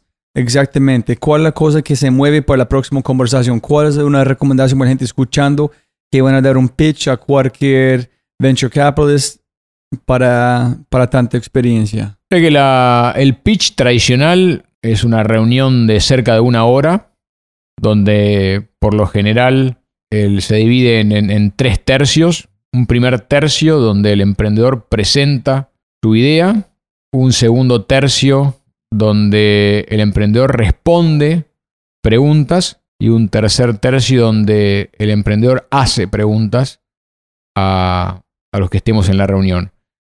La, primera parte, ¿no? el primer tercio, que es cuando el emprendedor está comunicando su idea, está vendiendo su idea, lo, lo fundamental allí es poder transmitir muy fácilmente cuál es el problema que está resolviendo, cómo lo piensa resolver, por qué cree que él o ella tiene una ventaja competitiva respecto a otros tratando de hacer lo mismo, mostrar que el mercado es grande, mostrar que eh, tiene bien pensados cuáles son los, los, problemas que pueden surgir y cómo, cuáles son las potenciales soluciones que va a tomar frente a esos problemas. Mostrar que tiene un convencimiento alto de por qué está haciendo esto, mostrar que realmente, eh, como dije antes, tiene razones, razones irracionales. por las cuales está haciendo lo que está haciendo Creo que todo eso en un, pitch es eh, ayuda mucho cuando el emprendedor duda, siempre genera preguntas y, pocas ganas de invertir. Cuando el, emprendedor no muestra convencimiento, es difícil que uno compre eh, la, la idea. Cuando el emprendedor no logra explicar lo que está tratando de hacer, siempre se hace difícil. A veces realmente hay negocios complejos, pero tener la capacidad de sintetizarlo de una manera fácil, lineal, simple, es, fundamental. A veces, inclusive nosotros cuando nuestros emprendedores van a hacer un pitch a, otro inversor, nosotros le decimos, es, más de dejar afuera muchos aspectos a tratar de explicar todo, ¿no? Porque cuando uno trata de explicar todo a veces se termina mareando con la explicación. Entonces, asegurémonos que los inversores entienden el ABC del negocio. Y si entienden eso, después va a ser fácil que entiendan cuáles son las capas adicionales que uno le puede ir agregando a este negocio. Pero eh, al principio es muy importante que el famoso elevator pitch, que en cinco minutos quede claro qué es lo que uno está tratando de hacer, qué es lo que uno está tratando de resolver. Después tenemos semanas de due diligence para poder entender en profundidad cuáles son las, las derivadas de ese negocio inicial, qué son las cosas que van a ser necesarias para que se desarrolle, cuáles son los, los negocios alternativos que se pueden desarrollar a partir de allí. Así que esa es la primera parte. La segunda parte de, preguntas es eh, estar preparado, escuchar primero que nada la pregunta. A veces los emprendedores están respondiendo antes de haber escuchado la pregunta. Entonces dicen, pero no, no, no te iba a preguntar eso, ¿no? Uno piensa por adentro y... Entonces eh, es muy importante escuchar la pregunta, responder la pregunta, responderla con, mucha eh, honestidad. A veces en lugar de tratar de ensayar una respuesta no bien pensada, es mucho mejor decir, esa parte del negocio todavía no la conozco bien, la estoy investigando. Let me get back to you, ¿no? Déjame que vuelva a ti y te cuento cómo voy a, estoy pensando eso. Pero cuando uno escucha ese tipo de, diálogo, uno siente muy cómodo, ¿no? Porque ningún emprendedor tiene todas las respuestas a todo. Y el que las tiene todas es porque las está un poco inventando y uno se siente mucho más seguro cuando escucha a alguien que wow, tiene inclusive el coraje de decir yo eso no lo sé. Entonces esa, parte es muy grande. Y, la tercera parte que es eh, cuando el emprendedor hace preguntas, yo siempre cuando entrevisto a alguien para, para una posición en trabajo tradicional, eh, siempre termino evaluando más al candidato por las preguntas que me hace que por las respuestas que me da, ¿no? Y si el emprendedor le dices, bueno, gracias por tu tiempo, te estuvimos torturando por los últimos 40 minutos, así que te damos ahora 20 minutos para que tú nos hagas preguntas a nosotros. Y el emprendedor dice, ah, ¿en qué compañías han invertido? Pues el emprendedor tiene que haber hecho trabajo antes, para, tiene que haber estudiado la firma, tiene que saber qué tipo de inversores somos nosotros u otros inversores, ¿no? ¿En qué nos gusta invertir? ¿En qué no nos invertir? Y llegar con preguntas más eh, insightful, ¿no? Es si hay alguna compañía en el portfolio que le llama la atención y le parece es similar al, negocio que está tratando de desarrollar, es, ah, ¿por qué invirtió en esa compañía? A mí me gusta por ABC, pero hubiese tenido dudas por D y F. ¿Qué, cuál fue la razón que lo llevó a invertir ahí? Ah, qué bueno. Tener un diálogo alrededor de eso. Esos son, los diálogos que a uno lo, motivan, ¿no? Y dice, wow, este emprendedor realmente me, me, siento bien trabajando y dialogando con este emprendedor, ¿no? O les conté mi negocio y estas son las, las razones por las cuales eh, lo estamos desarrollando, pero tenemos estas tres dudas. Eh, ustedes con, la experiencia que tienen de haber visto varios negocios, ¿qué feedback nos podrían dar para esas tres cosas? Y el emprendedor plantea muy bien tres preguntas claras, eh, concisas. Eh, uno puede meterse en la discusión y empieza a generar inclusive interés por ese problema que el emprendedor está tratando de, desarrollar. Así que eso sería un poco a grandes rasgos, ¿no? las recomendaciones. Después lo que sucede, obviamente, es después de una buena reunión inicial, empieza a haber varias reuniones más de foco, ¿no? Donde uno se mete más en el producto, se mete más en el mercado. Algo donde nos metemos mucho, mucho, mucho es en el equipo, en, tratar de entender al equipo, ver cómo piensa, cómo reacciona frente a situaciones complicadas, si tiene capacidad de reinventarse, eh, cuál es el feedback que ese equipo tiene de, de muchas otras personas que, que, los conocen porque han trabajado con ellos o han interactuado con ellos en el, en el pasado. Cuando nosotros invertimos en una compañía que tiene muy poca trayectoria, que tal vez una, una serie SID o una serie A, la información que hay disponible respecto del negocio en particular es muy limitada. Entonces lo que uno hace es tratar de buscar información sobre los fundadores ¿no? y cómo se han comportado en el, en el pasado. Nosotros creemos mucho en eso de que el comportamiento pasado de una persona es un excelente predictor del comportamiento futuro de esa persona. Entonces usamos mucho eso para dar... A veces nos pasa que estamos tratando con emprendedores que tienen 30, 40, 50 años y tienen una historia previo a su emprendimiento, entonces ahí podemos ir y buscar referencias. A veces nos pasa que estamos hablando con emprendedores que se acaban de graduar de la universidad y la verdad que tienen muy poca experiencia previa, ¿no? Entonces uno dice, wow, ¿qué, qué, puedo hacer? ¿Le puedo preguntar a un profesor qué opina de este alumno? ¿O le puedo preguntar a un colega de universidad? Un vecino. un roommate, ¿no? Pero, pero es mucho más limitado, ¿no? Eh, y bueno, a veces nos enfrentamos con ese desafío y es lo que te comentaba antes, que este es un negocio donde uno toma decisiones con información muy imperfecta, pero habiendo dicho eso, uno con el tiempo va aprendiendo qué cosas son importantes y qué cosas no. No es nunca un algoritmo perfecto que va a dar 0 o 1, pero uno va identificando un poco cuáles son esos, esos factores de que haya más chances de éxito o menos chances de éxito.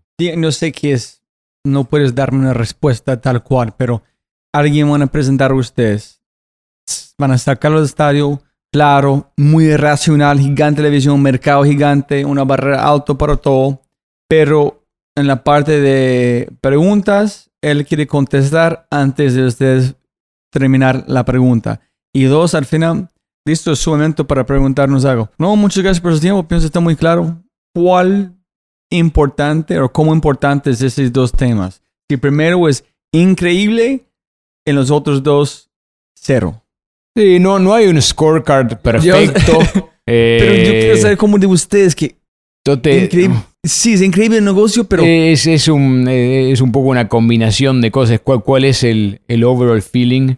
Hay veces... nunca algo importante para decir es, inclusive nuestras mejores inversiones, nunca al momento de tomar la decisión todo era perfecto. Nunca, nunca, nunca. Inclusive yo pienso en nuestro caso de Mercado Libre, ¿no? Que, que, realmente fue una historia muy exitosa. Saco la foto en distintos momentos de la historia de la compañía y nunca era perfecto. Había, yo creo que una sustancia sólida, muy buena, pero había muchas cosas que no estaban todavía alineadas, inclusive respuestas nuestras que, que yo las pienso y digo, era la respuesta incorrecta.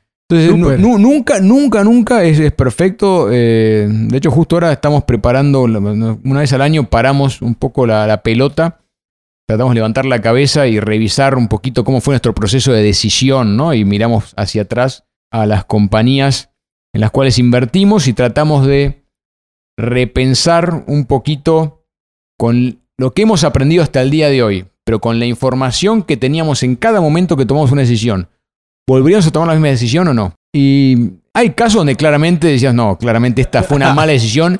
Y aún con la información que tiene en ese momento, hoy tomaría una decisión distinta. Hay muchas otras que uno diga, sí, con la misma tomaría la misma. Y una gran cantidad que hay ahí en el medio, ¿no? Donde decir, la verdad que no sé, porque aprendí estas cosas. Pero inclusive cuando miramos a nuestras buenas compañías y miramos qué pasó en el momento de tomar la decisión, Claro, uno como después va operando con esas compañías y va trabajando mano a mano con el emprendedor y termina estando encantado o hasta encandilado por esos emprendedores y por esos emprendimientos, uno se, convence de que, wow, nunca vimos una compañía como esa, nunca vimos un emprendedor como ese. Pero no es así. Si uno realmente es honesto y va al momento de la decisión, dice, wow, sí, la verdad que tenía 9 de 10, pero no 10 de 10. Nadie tiene, nadie tiene 10 de 10. Así que en este ejemplo eh, hipotético que tú decías, donde alguien hace una presentación muy, muy, muy buena, pero después en la parte de, preguntas se atolondra y, cero conexión, y no conecta, y después en la parte de hacernos preguntas a nosotros, son preguntas muy superficiales. Creo que le daríamos una chance más de, tratar de entender y fue que se puso muy nervioso en esa segunda parte. y si es así, bien, revisaremos la información. O a veces no, a veces lo que sucede es que un emprendedor llega súper bien preparado para el pitch, tiene una habilidad natural para hacer public speaking, pero después cuando uno entra al, barro y dice, a dime bien, a ver, ¿por qué pensaste esto? Ahí empieza a hacer agua. Bueno, ahí, uno tendrá que, definir. Pero en general lo que sucede es, eh, lo más importante termina siendo en el mediano largo plazo esas dos partes de segundas partes, ¿no? la parte donde nos hace preguntas y donde nosotros hacemos preguntas, porque así es como va a ser después la manera de trabajar, ¿no? Porque cuando uno entra a una compañía, después va a haber un diálogo constante donde uno tiene que sentirse cómodo que el emprendedor está siendo honesto, transparente, está poniendo los problemas arriba de la mesa. Uno tiene que sentirse cómodo que el emprendedor está escuchando a lo que uno dice, que el emprendedor es inteligente para hacer las preguntas correctas y, tratar de llamar al board en las 3, 4 cuestiones donde él quiere tener una opinión de un tercero, pero no en 80 cuestiones donde ahí realmente quien debería tomar la decisión es el emprendedor. Pero sí, yo creo que le, daríamos una oportunidad. Pasa a veces, ¿no? Que uno tiene estos emprendedores que son increíbles presentando ideas y después eh, cuando uno hace doble clic ve que hay poca sustancia. Y por lo contrario, ¿no? a veces hay emprendedores que son un poco más, tienen menos práctica en public speaking, les cuesta presentar la, la, pero cuando uno se pone a charlar con ellos sin, sin la, la, formalidad de la presentación y sin un poco el nerviosismo que eso implica, se encuentra con personas extraordinarias que tienen una claridad mental única y que eso la verdad es buenísimo. Así que bueno, hay, un poco de todo. No, no, es un, no, no, hay, no hay un modelo perfecto, pero por siempre digo, no tenemos que olvidarnos nosotros como inversores, tenemos que ser muy honestos. Primero recordar nosotros cómo éramos como emprendedores y, y, realmente teníamos muchas falencias en el pasado y las fuimos superando de a poco, pero teníamos muchas falencias. Y también después pensar en nuestras buenas compañías, que cuando las mirábamos en ese momento antes de invertimos o no invertimos, teníamos dudas también. Obviamente, no, si teníamos muchas dudas no hubiésemos invertido, o sea que teníamos menos dudas que, que certeza, pero, pero había dudas también. No, creo que nunca, nunca, nunca invertimos en una compañía donde decimos 10 sobre 10. ¿Cuál es la parte más complicada de su trabajo en este momento? Yo sé que es otra pregunta muy nebulosa, pero la razón que estoy preguntando es que yo escuché un podcast con Mark Andreessen y Ben Horowitz hablando con el man de Slack fue muchas cosas que yo nunca he pensado que solamente una persona como vos que pueden contestar, que es a veces los fracasos, la gente dice, ah, tiene que aprender de sus fracasos, pero a veces no, a veces solamente no es el momento correcto, en el fracaso no es un fracaso, solamente es un fracaso en un momento. Entonces, si tú vas a cambiar, vas a perder. So, a veces con ustedes han visto algo fracasando muchas veces y van a escuchar la misma cosa, pero esta vez sí es la misma cosa, pero es el momento correcto. En lo otro es, si ustedes van a fracasar en algo, en el sentido que no fue una buena inversión, porque en el momento incorrecto, llevas unos sesgos cognitivos a la mesa la próxima vez que escuchen algo similar. ¿Cómo para ustedes eliminar estos sesgos mentales en tener modelos mentales correctos para escuchar? es una excelente pregunta porque sin duda uno termina siendo un poco víctima de sus propias experiencias, ¿no? Sí, eso es. Y entonces si uno repetidas veces tuvo fracasos en alguna industria en particular, uno tiende a pensar que el fracaso es por la industria. Y entonces es uno, uno crea este bias no cognitivo a decir, cuando escucho cualquier cosa de eso, allá listo, lo elimino porque esa industria no, no, no funciona. Y a veces uno le, le cuesta ahí tratar de hacer el, un nivel de análisis más profundo, entender, fue por la industria, fue por la industria, por el timing, por el emprendedor, y que hay muchos es multifactorial esto, ¿no? Siempre, siempre hay mucho. Entonces, sin duda pasa eso.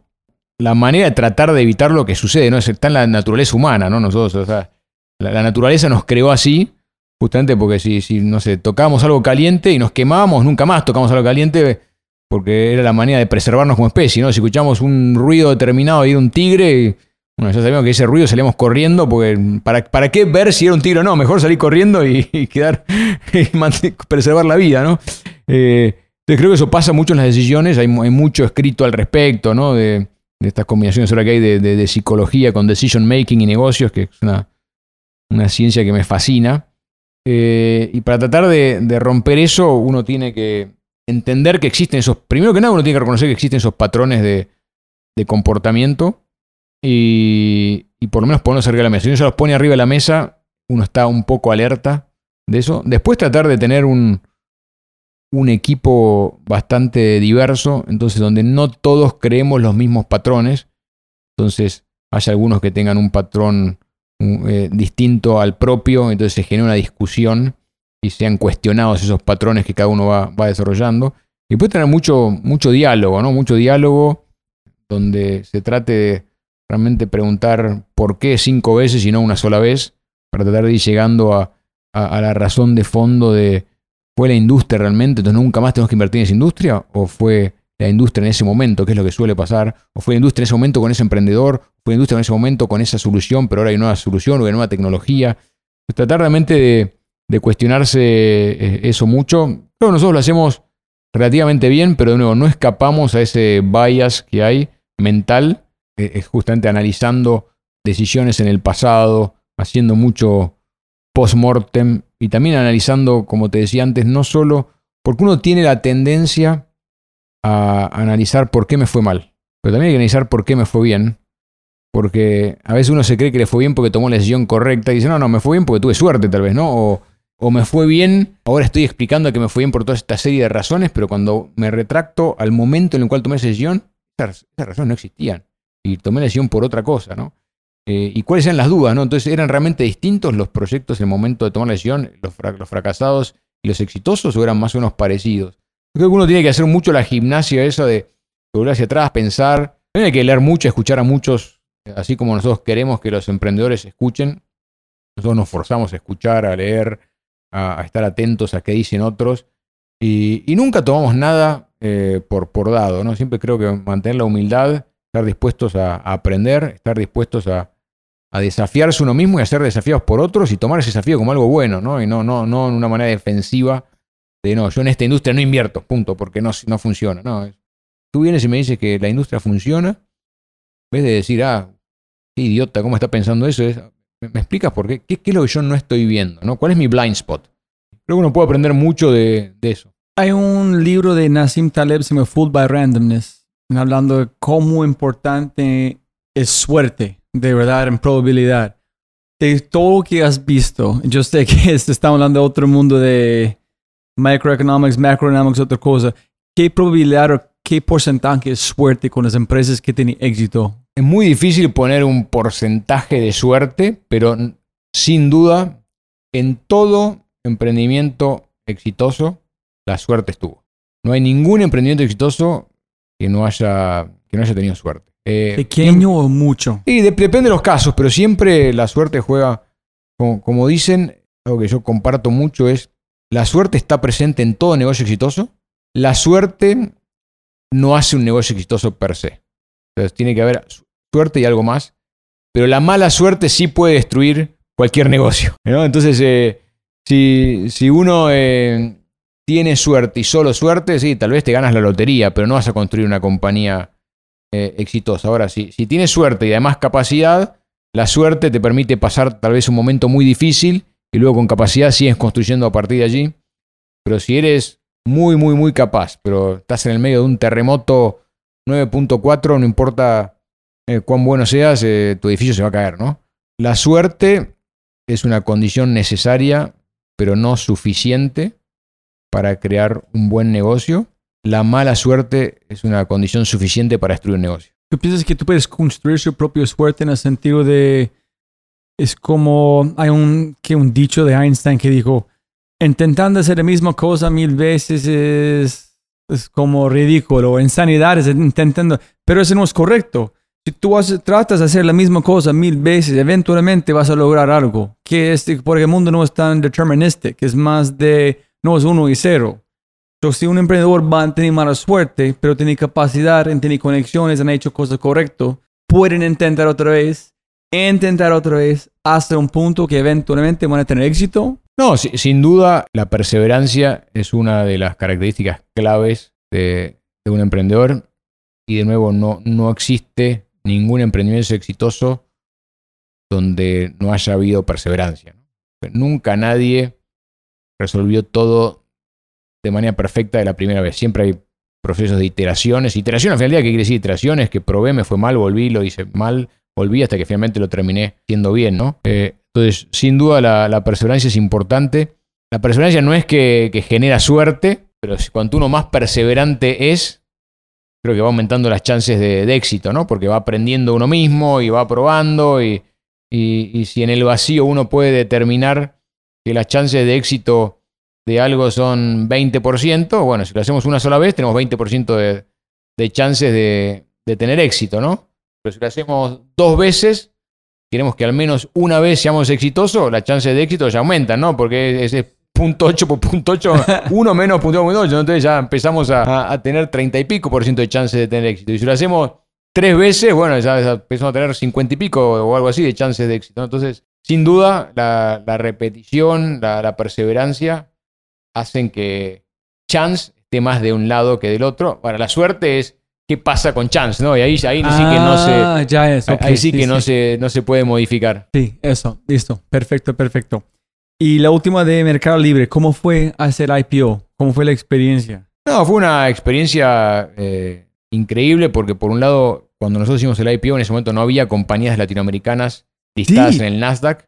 ¿Pero fue presente de qué estás logrando o solamente en el espejo o fue consciente en el momento que como tratando de absorber el momento No, o creo, fue creo que fue un, un milestone importante para la compañía. Creo que lo que hizo bien la para América Latina? creo que lo que hizo bien la compañía es no entender que eso era el final, ¿no? sino que era un hito más en una eh, carrera realmente de una maratón de, de- de- no de 42 kilómetros, de, de 420 kilómetros.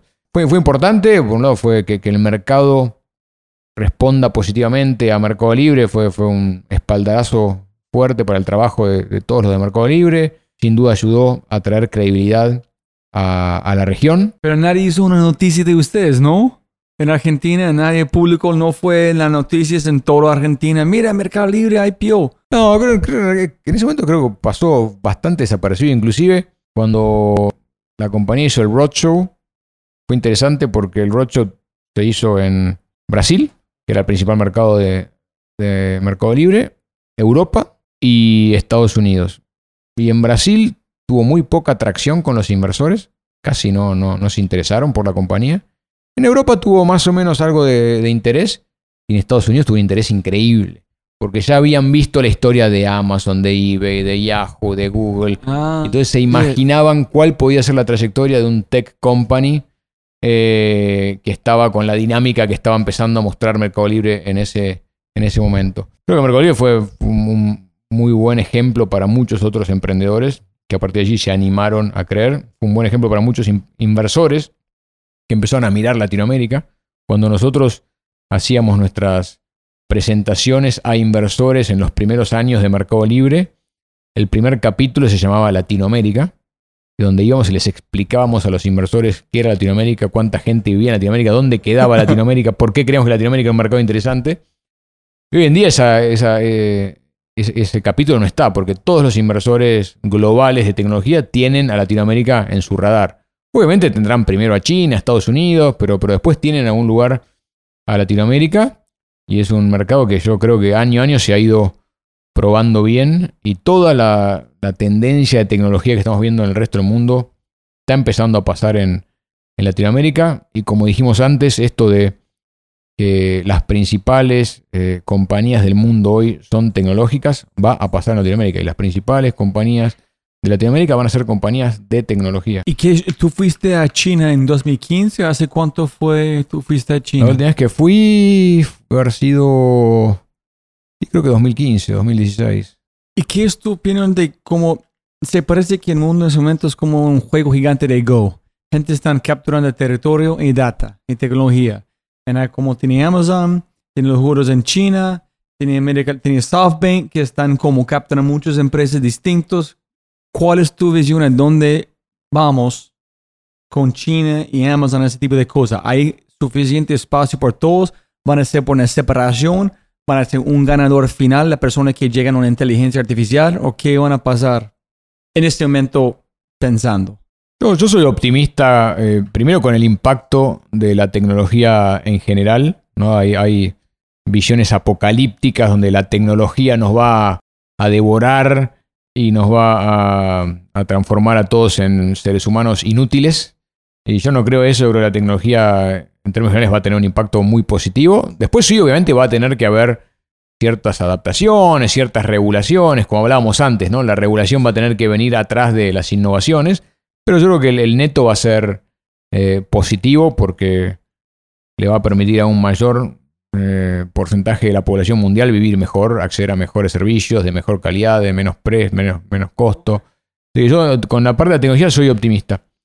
Hay otra parte que es si la tecnología se va a terminar concentrando en pocas manos. Sí, Y yo creo que esto es como, como todo, son, son ciclos. Hoy parecería que sí, porque las grandes compañías como Amazon, Google, Facebook, eh, Alibaba, Tencent están concentrando mucha innovación. Cualquier compañía nueva que emerge como líder, estas compañías las, las terminan absorbiendo. Eh, entonces hay un poco un temor de que al final del día sea un juego donde haya 5, 6, 10 jugadores enormes y nada más. Y eso sería malo para largo plazo porque justamente la innovación viene de los disruptores, ¿no? Entonces, así como Google y, Facebook y, Amazon fueron disruptores en su momento, hoy ya no son más disruptores, hoy son las grandes whales, de alguna manera, las grandes ballenas, y tienen que venir los otros pequeños peces que empiecen a crecer y, desarrollar nuevos negocios. Creo que eso va a pasar, eh, un poco por, tal vez por, porque la regulación los va a forzar a, que sean más cuidadosos, eh, un poco porque en algún garage, en, algún lugar del mundo, tal vez en este momento hay algunos emprendedores que están desarrollando esa nueva gran tecnología que va a... La plataforma nuevo. Que va, que va a generar algo que es imposible que nos podamos imaginar hoy qué es, pero que va a generar una nueva gran oportunidad eh, y que algunos inversores, de esos emprendedores, van a venderle su compañía a Amazon o a Google o a Alibaba, pero otros no. Y esos no son los que justamente van a generar el nuevo ciclo. Así que yo creo que entre, entre regulación, entre un poco corporate responsibility, que esos propios jugadores se van a auto eh, imponer, más la generación de nuevos emprendedores que, que aparezcan, porque vamos a ver en algún momento una nueva oleada de, nuevas compañías que empiezan a tomar esos lugares que hoy parecen totalmente dominados por los grandes jugadores. ¿Por qué América Latina? Yo llegué a Colombia hace siete años. Y el podcast arrancó primero porque llegué a inventar mi propia maestría, porque no pude viajar, la plata, mi familia. Entonces yo empecé a casar gente como vos para ser mis profesores. Y también porque a la gente en Colombia siempre le gusta mostrar afuera por éxito como un gringo o algo allá, no le gusta celebrar qué está pasando en otro país. Y yo empecé a ver gente haciendo cosas increíbles. Y hijo, pucha, hay tanto talento aquí. Entonces estoy aquí para ver qué más está pasando. América Latina tiene tanto potencial. Solamente la actitud es un poquito distinto. Pero vos, ¿por qué vos estás invirtiendo? ¿Por qué todavía estás aquí en América Latina? Nosotros, primero y principal, somos de la región. Entonces esta es un poco nuestra casa. Pero tú puedes por otro lado, por otro lado, eh, realmente creemos, tenemos una ventaja competitiva en Latinoamérica por ser de Latinoamérica, por haber estado trabajando en esta industria por más de 20 años en Latinoamérica. Entonces creo que podemos ayudar a cualquier emprendedor a desarrollar un negocio en Latinoamérica. Creo que mejor que, la gran mayoría de los otros inversores o de los otros eh, jugadores que están en la industria tecnológica. Pero si quisiese ayudar a emprendedores eh, en India o en China o en Estados Unidos, creo que podría ser un trabajo decente, pero también tengo que reconocer que seguramente hay varios otros inversores que pueden hacer un trabajo mejor que nosotros.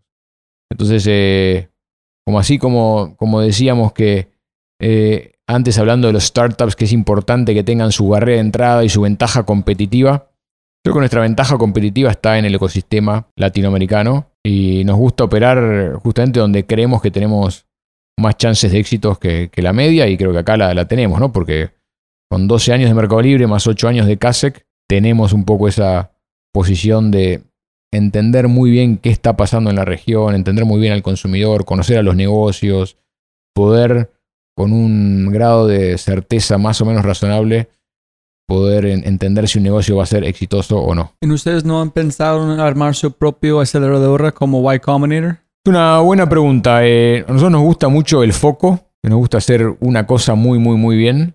hemos alguna vez considerado esa idea y, nos encantaría poder hacerlo porque obviamente ayudaría a, generar más emprendedores, más startups, inclusive nos podría ayudar a generar más oportunidades para que nuestro fondo invierta en esas compañías. Pero el proceso de la aceleradora eh, es, eh, requiere un trabajo distinto al que hacemos nosotros hoy en día con, compañías que están tal vez justo en la etapa después de la aceleradora y, o con emprendedores que tal vez no necesitan pasar por una aceleradora porque ya tienen algo de experiencia. Y ponernos a hacerlo de la aceleradora nos sacaría tiempo de lo que hacemos hoy en día, que, por un lado nos gusta mucho y por otro lado lo venimos haciendo bien.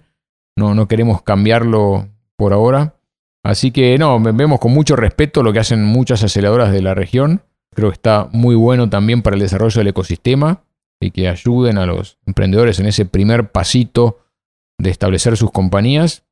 Y nosotros encantados de invertir en las compañías que salen de esos procesos de aceleración. Pero hoy no tendríamos el ancho de banda para poder hacer eso bien. Y creo que aún en nuestro espacio hay infinitas oportunidades ¿no? para seguir creciendo. ¿Ustedes tienen interacciones con empresas grandes, corporaciones, empresas más tradicionales en su día a día o casi nunca? No, en el día a día no, sin duda hablamos con todos y cuando tenemos compañías grandes, corporaciones de la región o, globales, pero que están en la región, que se interesan por alguna de nuestras compañías, ya sea para algún acuerdo comercial o inclusive para algún acuerdo más de M&A, encantados de hacer el puente y hemos vendido algunas de nuestras compañías a compañías grandes, pero no tenemos una, una, relación directa del día a día con, con ninguna de ellas. Es más oportunista caso a caso. Es más mi personalmente, es que en Colombia hay mucha potencia con las empresas grandes que ya existen.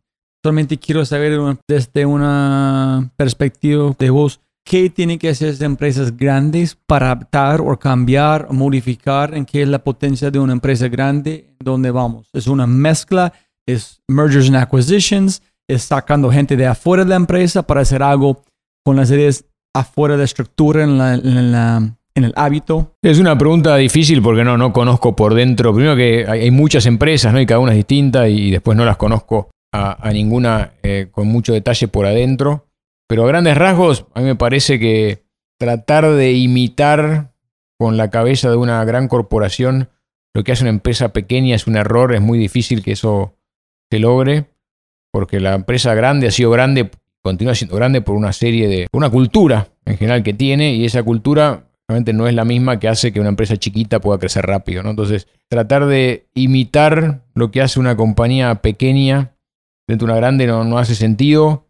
Eh, inclusive a veces cuando tratan de imitar los productos, las corporaciones grandes están mirando el producto de ese momento, pero no se dan cuenta que esa empresa chiquita ya está pensando cinco etapas más adelante. Entonces, cuando copian Claro, ese claro. producto, copian el producto que ya para esa empresa chiquita es el pasado, ¿no? Entonces, nu- nunca llegan. Entonces, yo lo que creo que tienen que hacer es eh, entender cuáles son sus, sus fortalezas Ok, y tratar de construir a partir de allí, no, no construir a partir de la debilidad, que es lo que no tienen. Y sin duda, M&A es un área eh, interesante. Hay compañías grandes que han adquirido compañías de tecnología más pequeñas y las han adaptado muy bien a sus servicios. Hay compañías que empiezan a in- in- incluir en sus productos algunas layers, ¿no? algunas eh, capas de tecnología en, sus productos y eso funciona bien. Creo que tienen que entender, primero principal, cuáles son sus fortalezas y construir a partir de allí. No, no tienen que tratar de ser un startup, no tienen que tratar de ser un venture fund. Todas esas iniciativas yo creo que, que fracasan, pero sí tienen que entender que, así como en el pasado seguramente fueron exitosos cambiando su manera de operar porque había un cambio en el mercado, este, bueno, es uno más que, que tienen que ver. Pero yo creo que las, las compañías estas, eh, las corporaciones, las corporaciones ex- existentes, tienen una gran chance de tener éxito cuando la tecnología está generando una mejor versión de su producto. Yo creo que ahí tienen chances de, porque el activo que tienen es valioso, simplemente que tienen que adaptarlo a esa nueva versión. Cuando la, hay una disrupción total en el mercado y donde lo que tienen vale poco porque el modelo nuevo casi no toma nada de ese modelo viejo, ahí las chances de éxito son, son muy, muy bajas, ¿no? Entonces, si uno piensa, no sé, en, los blockbusters de este mundo o en, o en los Barnes and Nobles de este mundo, eh, lo que tenían no, no servía para, para lo que venía, entonces, por más que hicieron un gran esfuerzo, no, no pudieron transformarse. Eh, lo mismo, no sé, muchos grupos de medios, ¿no? Que, están sufriendo esa transformación. Pero, por ejemplo, muchas veces me preguntan a mí en el, mundo financiero si los bancos van a poder transformarse eh, para competir con los fintechs. Y yo creo que en el futuro seguramente las, las compañías financieras líderes van a ser la mitad, van a venir de compañías nuevas que antes no existían, que se apalancaron en la tecnología para crear productos realmente distintos e innovadores, como puede ser Nubank o, Creditas o este tipo de compañías. Pero otra parte también va a venir de, de los incumbents, ¿no? de las compañías que ya están hoy en el mercado, que han sabido adaptar y adoptar un poco de, de tecnología en sus procesos, pero manteniendo los activos que los hicieron exitosos, donde, por ejemplo, en el sistema financiero, acceso a capital y reputación es muy importante. Y si uno tiene una buena reputación, buen acceso a capital, y ese capital lo empieza a invertir bien, tiene una buena chance de, sobrevivir ¿no? en este mundo. ¿no? Entonces yo creo que eh, ahí eh, hay algo donde es un negocio donde muy probablemente los, los viejos jugadores que tengan la cabeza correcta para poder traer algo de tecnología a sus negocios, pero no perder los activos, las fortalezas que tienen, van a tener éxito de, de sobrevivir y los que traten de ser el nuevo digital lo que sea, no les va a ir bien porque si quieres transformarte en algo que no eres, no, no te va a salir. Sí, para mí es como el de fintech es muy interesante porque es mucho más complicado. la barrera para entrar es gigante. Y es de gente, ah, no, es buena ser digital. ¿Vas a cobrar para cómo usar la tarjeta? No. ¿Vas a cobrar por swipes? No. ¿Vas a ofrecer una tarjeta? No. ¿Vas a prestar plata? Entonces, ¿cómo se gana plata? ¿Vas a prestar plata? Sí. Entonces tú eres un banco. Pero no, somos un fintech. Entonces, para mí, en dónde van con los fintechs en este barrera van a ser muy interesantes porque ofrecer algo distinto y entrar a un mercado es... Eh, yo creo que esto, al final del día, hablando de fintech, todas las compañías van a tener que ofrecer una serie de productos y todas las compañías de alguna manera van a ser bancos y todos los bancos van a ser de alguna manera una compañía, ¿no? Es como que eh, el banco va a, tener, que empezar a ofrecer productos y servicios que hoy no ofrece y las fintechs van a tener que ser banco para poder tener capital. Y porque al final del día la, gran ventaja que tiene un banco es que puede capturar capital a un costo muy, muy bajo respecto a tomar deuda, ¿no? La última pregunta. ¿Cuáles son uno o tres libros que han cambiado su vida? Libros que han cambiado mi vida. Eh, leo, leo, leo bastante. Trato de leer, no sé, unos 20 libros por año por lo menos, o un poco más. Eh, no sé si los que más han cambiado mi vida, pero libros que, que me han gustado mucho en el último tiempo. Eh, me gusta mucho el libro este de de Warren Buffett, Snowball. Poco la, biografía de Warren Buffett. Creo que es, bueno. A mí me gusta mucho y es claramente un inversor increíble y una persona que tiene una manera de ver el mundo, sobre todo en lo que es la parte de negocios, de manera muy particular. Así que uno creo que se puede aprender mucho de, de eso. ¿Has leído Por Charlie's Almanac? No, de Charlie Munger? no. Lo tengo en la lista. Me, da miedo porque lo veo tan grande que. No, es increíble. sí, sí, sí, yo, yo, no, yo, un gran amigo que me insiste en que tengo que leer eso, así que lo voy a terminar leyendo. Que es, es, es, divino, es divino. lo voy a leer. Eh, otro libro. Eh, me, gustó mucho eh, Homo Sapiens. Ajá. creo que fue muy bueno. creo que de, esa etapa, ¿no? De, ese, de esa parte de la biblioteca, hasta ahora mi mi libro favorito este era Guns, Germs and Steel. Sí, para mí ese es mucho mejor de Sapiens. La gente habla de Sapiens. así que esos dos ahí son, son los que en esa... Él tiene un libro nuevo, se llama Upheaval. Me, me gusta. No, no, no, leído, no Yo tampoco. Eh, ¿Qué otro más así me he leído últimamente? El de Ray Dalio me gustó mucho. ¿Sí? Es su forma de su visión, la forma que. Seeking Wisdom, que lo leí hace poco, también me, gustó bastante. Es un poco de collection of ideas, ¿no? Una, rejuntada de ideas, está, bastante interesante.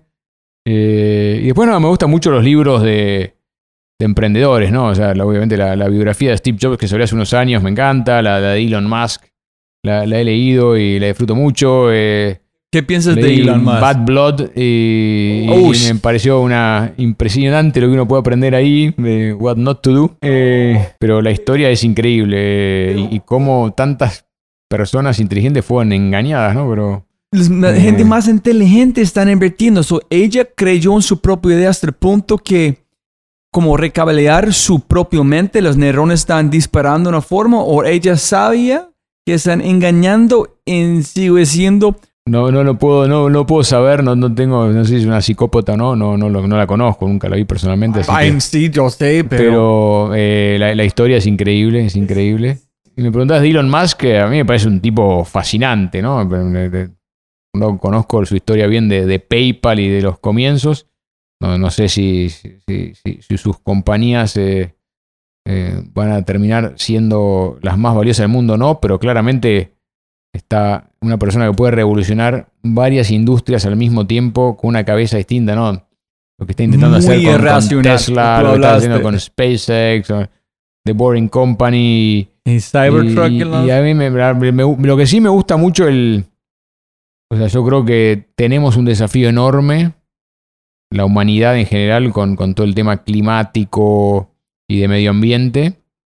Y para solucionarlo creo que necesitamos dos cosas. Por un lado es un cambio de comportamiento. Creo que todos tenemos que empezar a tomar una actitud más responsable. Y eso viene de nosotros mismos y de las regulaciones que pongan los gobiernos y eso. Pero por otro lado necesitamos ayuda de la tecnología. Y yo creo que si no sé si, personas como Elon Musk logran eh, eliminar la tecnología que viene de, quemar, la, la, energía que viene de quemar petróleo o gas y la transforma 100% en solar va a contribuir mucho ¿no? Eh, a, que el problema se solucione. Yo creo que una parte importante de la solución tiene que venir de, la tecnología y justamente este tipo de emprendedores son los que van a, con, suerte, lograr una parte de ese cambio.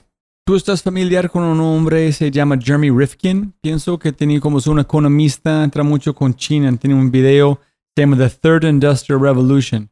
Y más o menos se dice que este, todo el Fourth Industrial Revolution es propaganda porque antes de llegar allá tenemos 15, 20 años de instalar la infraestructura necesaria para usar el AI en todo lo que la gente está hablando. O sea, la gente está pensando, AI, el edificio conectado con los carros, cambiando con blockchain un sistema de, de préstamo, su propio plata, su propia energía. Pero para hacer eso necesitamos la infraestructura listo en esos 15 años por lo menos.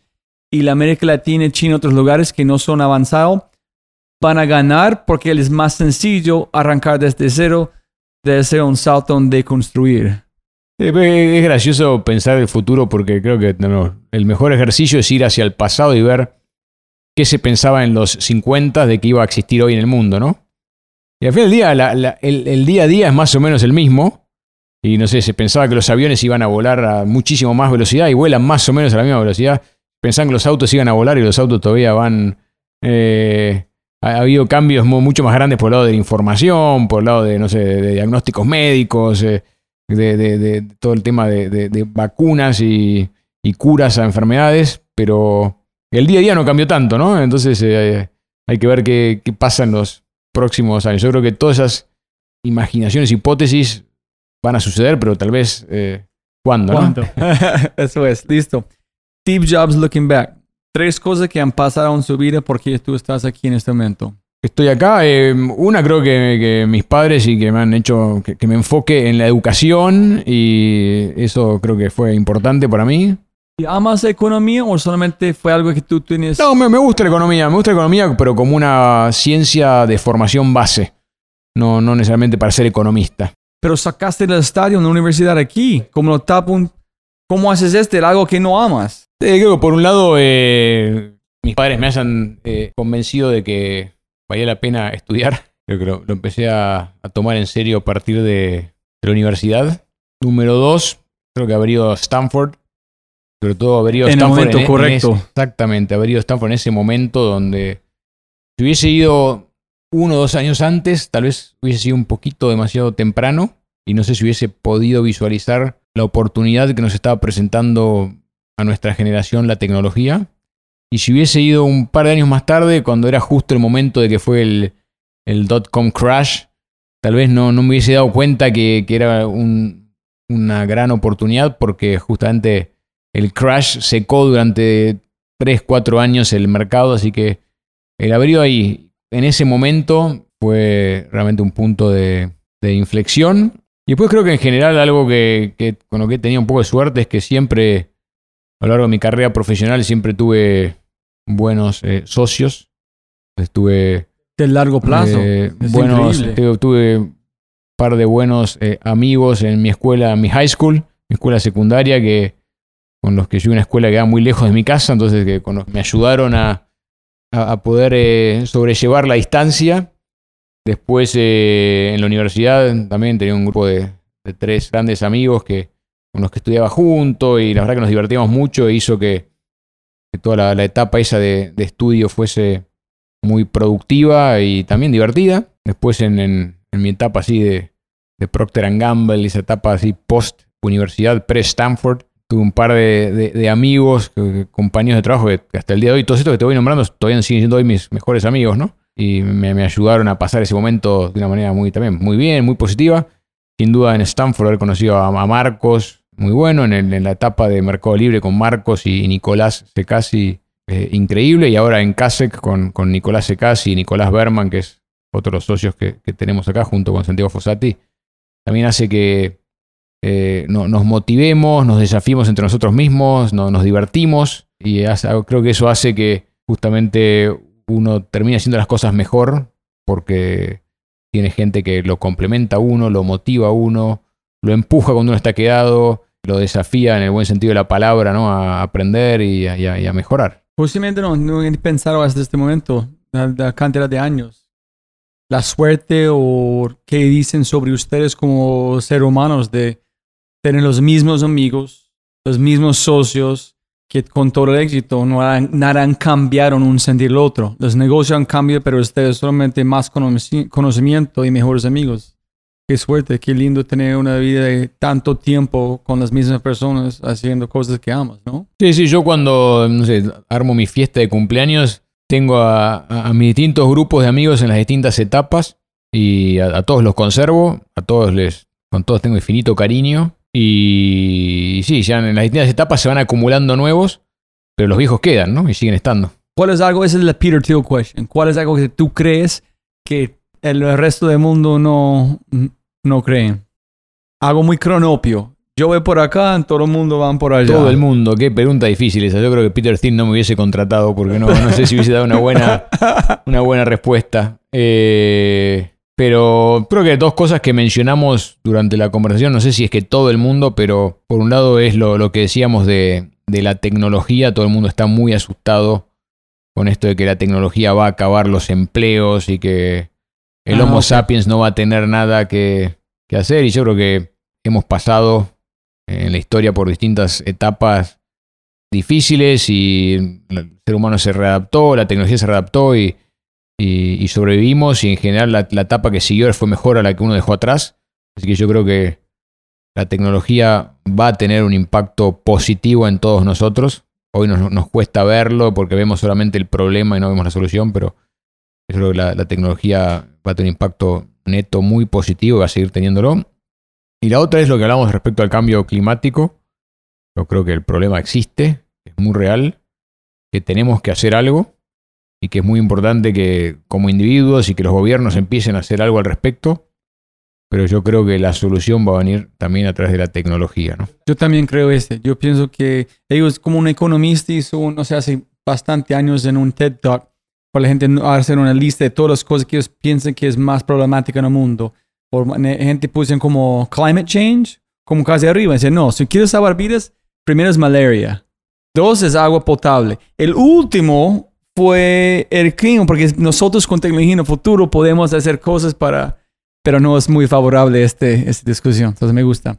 Si pudieras poner una enorme cartelera enfrente del aeropuerto aquí, gigante, un mensaje, en enviar un mensaje de WhatsApp a toda América Latina, ¿qué mensaje pondrías por enviar? Qué buena pregunta. Em, yo creo que uno de los grandes problemas que tiene América Latina en general eh, y entiendo por qué lo tiene, ¿no? Porque viene a ser, en general, es un continente que ha, sufrido mucho y que viene peleándola ahí atrás. Entonces, eh, cuando uno viene de una situación difícil, no es, no es, fácil pensar en el largo plazo, ¿no? Pero yo creo que si, si hay algo que me gustaría que todos los latinoamericanos tratemos de aprender es el famoso ejemplo este del marshmallow, el, test ese de Stanford, ¿no? Donde eh, a un niño le dejan un marshmallow adelante de, él y le dicen, me voy y vuelvo en dos minutos. Y cuando vuelvo el marshmallow está ahí, te doy otro más y te puedes comer los dos cuando quieras. Si cuando vuelvo hay uno solo, listo, no pasa nada, pero te comes uno solo, no, te doy otro. Y, está comprobado, ¿no? Fue un, es un experimento que se hizo hace bastantes años y se acompañó a esa gente. Y un poco la conclusión es que aquellos niños que pudieron posponer la gratificación inmediata de comerte el marshmallow ahí. Y, supieron esperar un poquito para después recibir dos. Fueron los que en la vida en general fueron más felices, tuvieron menos dramas, sufrieron menos dolencias, tuvieron un índice más bajo de suicidio, un índice más alto de éxito, sea lo que sea éxito. Eh, yo creo que en Latinoamérica nos, nos falta eso, tenemos que, espero, empezar a tomar decisiones posponiendo un poco la gratificación instantánea y pensando un poquito más en el, largo plazo. Yo soy el niño que van a comer este marmelo antes el man termina explicando las reglas. Yo, yo sufrí mucho todo de toda mi vida. Ojalá que yo pueda ser el niño que, que espera. Todo el mejor cartelera que he escuchado es eso, es de verdad. Uno de los eh, mejores exámenes que tuve en la universidad fue uno que era un examen así, algo así como comportamiento de las organizaciones. El profesor nos entrega el examen y decía, consigna 1, lea con atención todo el examen antes de empezar a resolver. Consigna 2, resuelva problema 1, consigna 3, resuelva problema 2, ta, ta, ta, ta. El, el punto 10 era, habiendo terminado de leer todo, entregue en blanco su examen. Y todos, incluyéndome a mí, habíamos empezado a completar el examen, ni bien eh, lo recibimos y, no pudimos esperar a seguir esa consigna que era tan simple que decía, lea todo antes de empezar a, responder y la última era devuélvalo vacío. Así que es un poquito también de eso, ¿no? Esa ansiedad que tenemos todos, pero yo creo que si podemos, de nuevo, obviamente hay, las latinoamericanas son sociedades con muchas necesidades básicas todavía insatisfechas, entonces es muy difícil posponer cuando hay gente que tiene dificultades, hay pobreza, ¿no? Pero, pero creo que como sociedad tenemos que tratar de, hacer eso porque si no, lamentablemente no terminamos eliminando la pobreza y caemos siempre en los mismos problemas. Increíble, yo pienso como tú dijiste, la tecnología es algo que van a ayudarnos a hacer este. ¿Color favorito? Azul.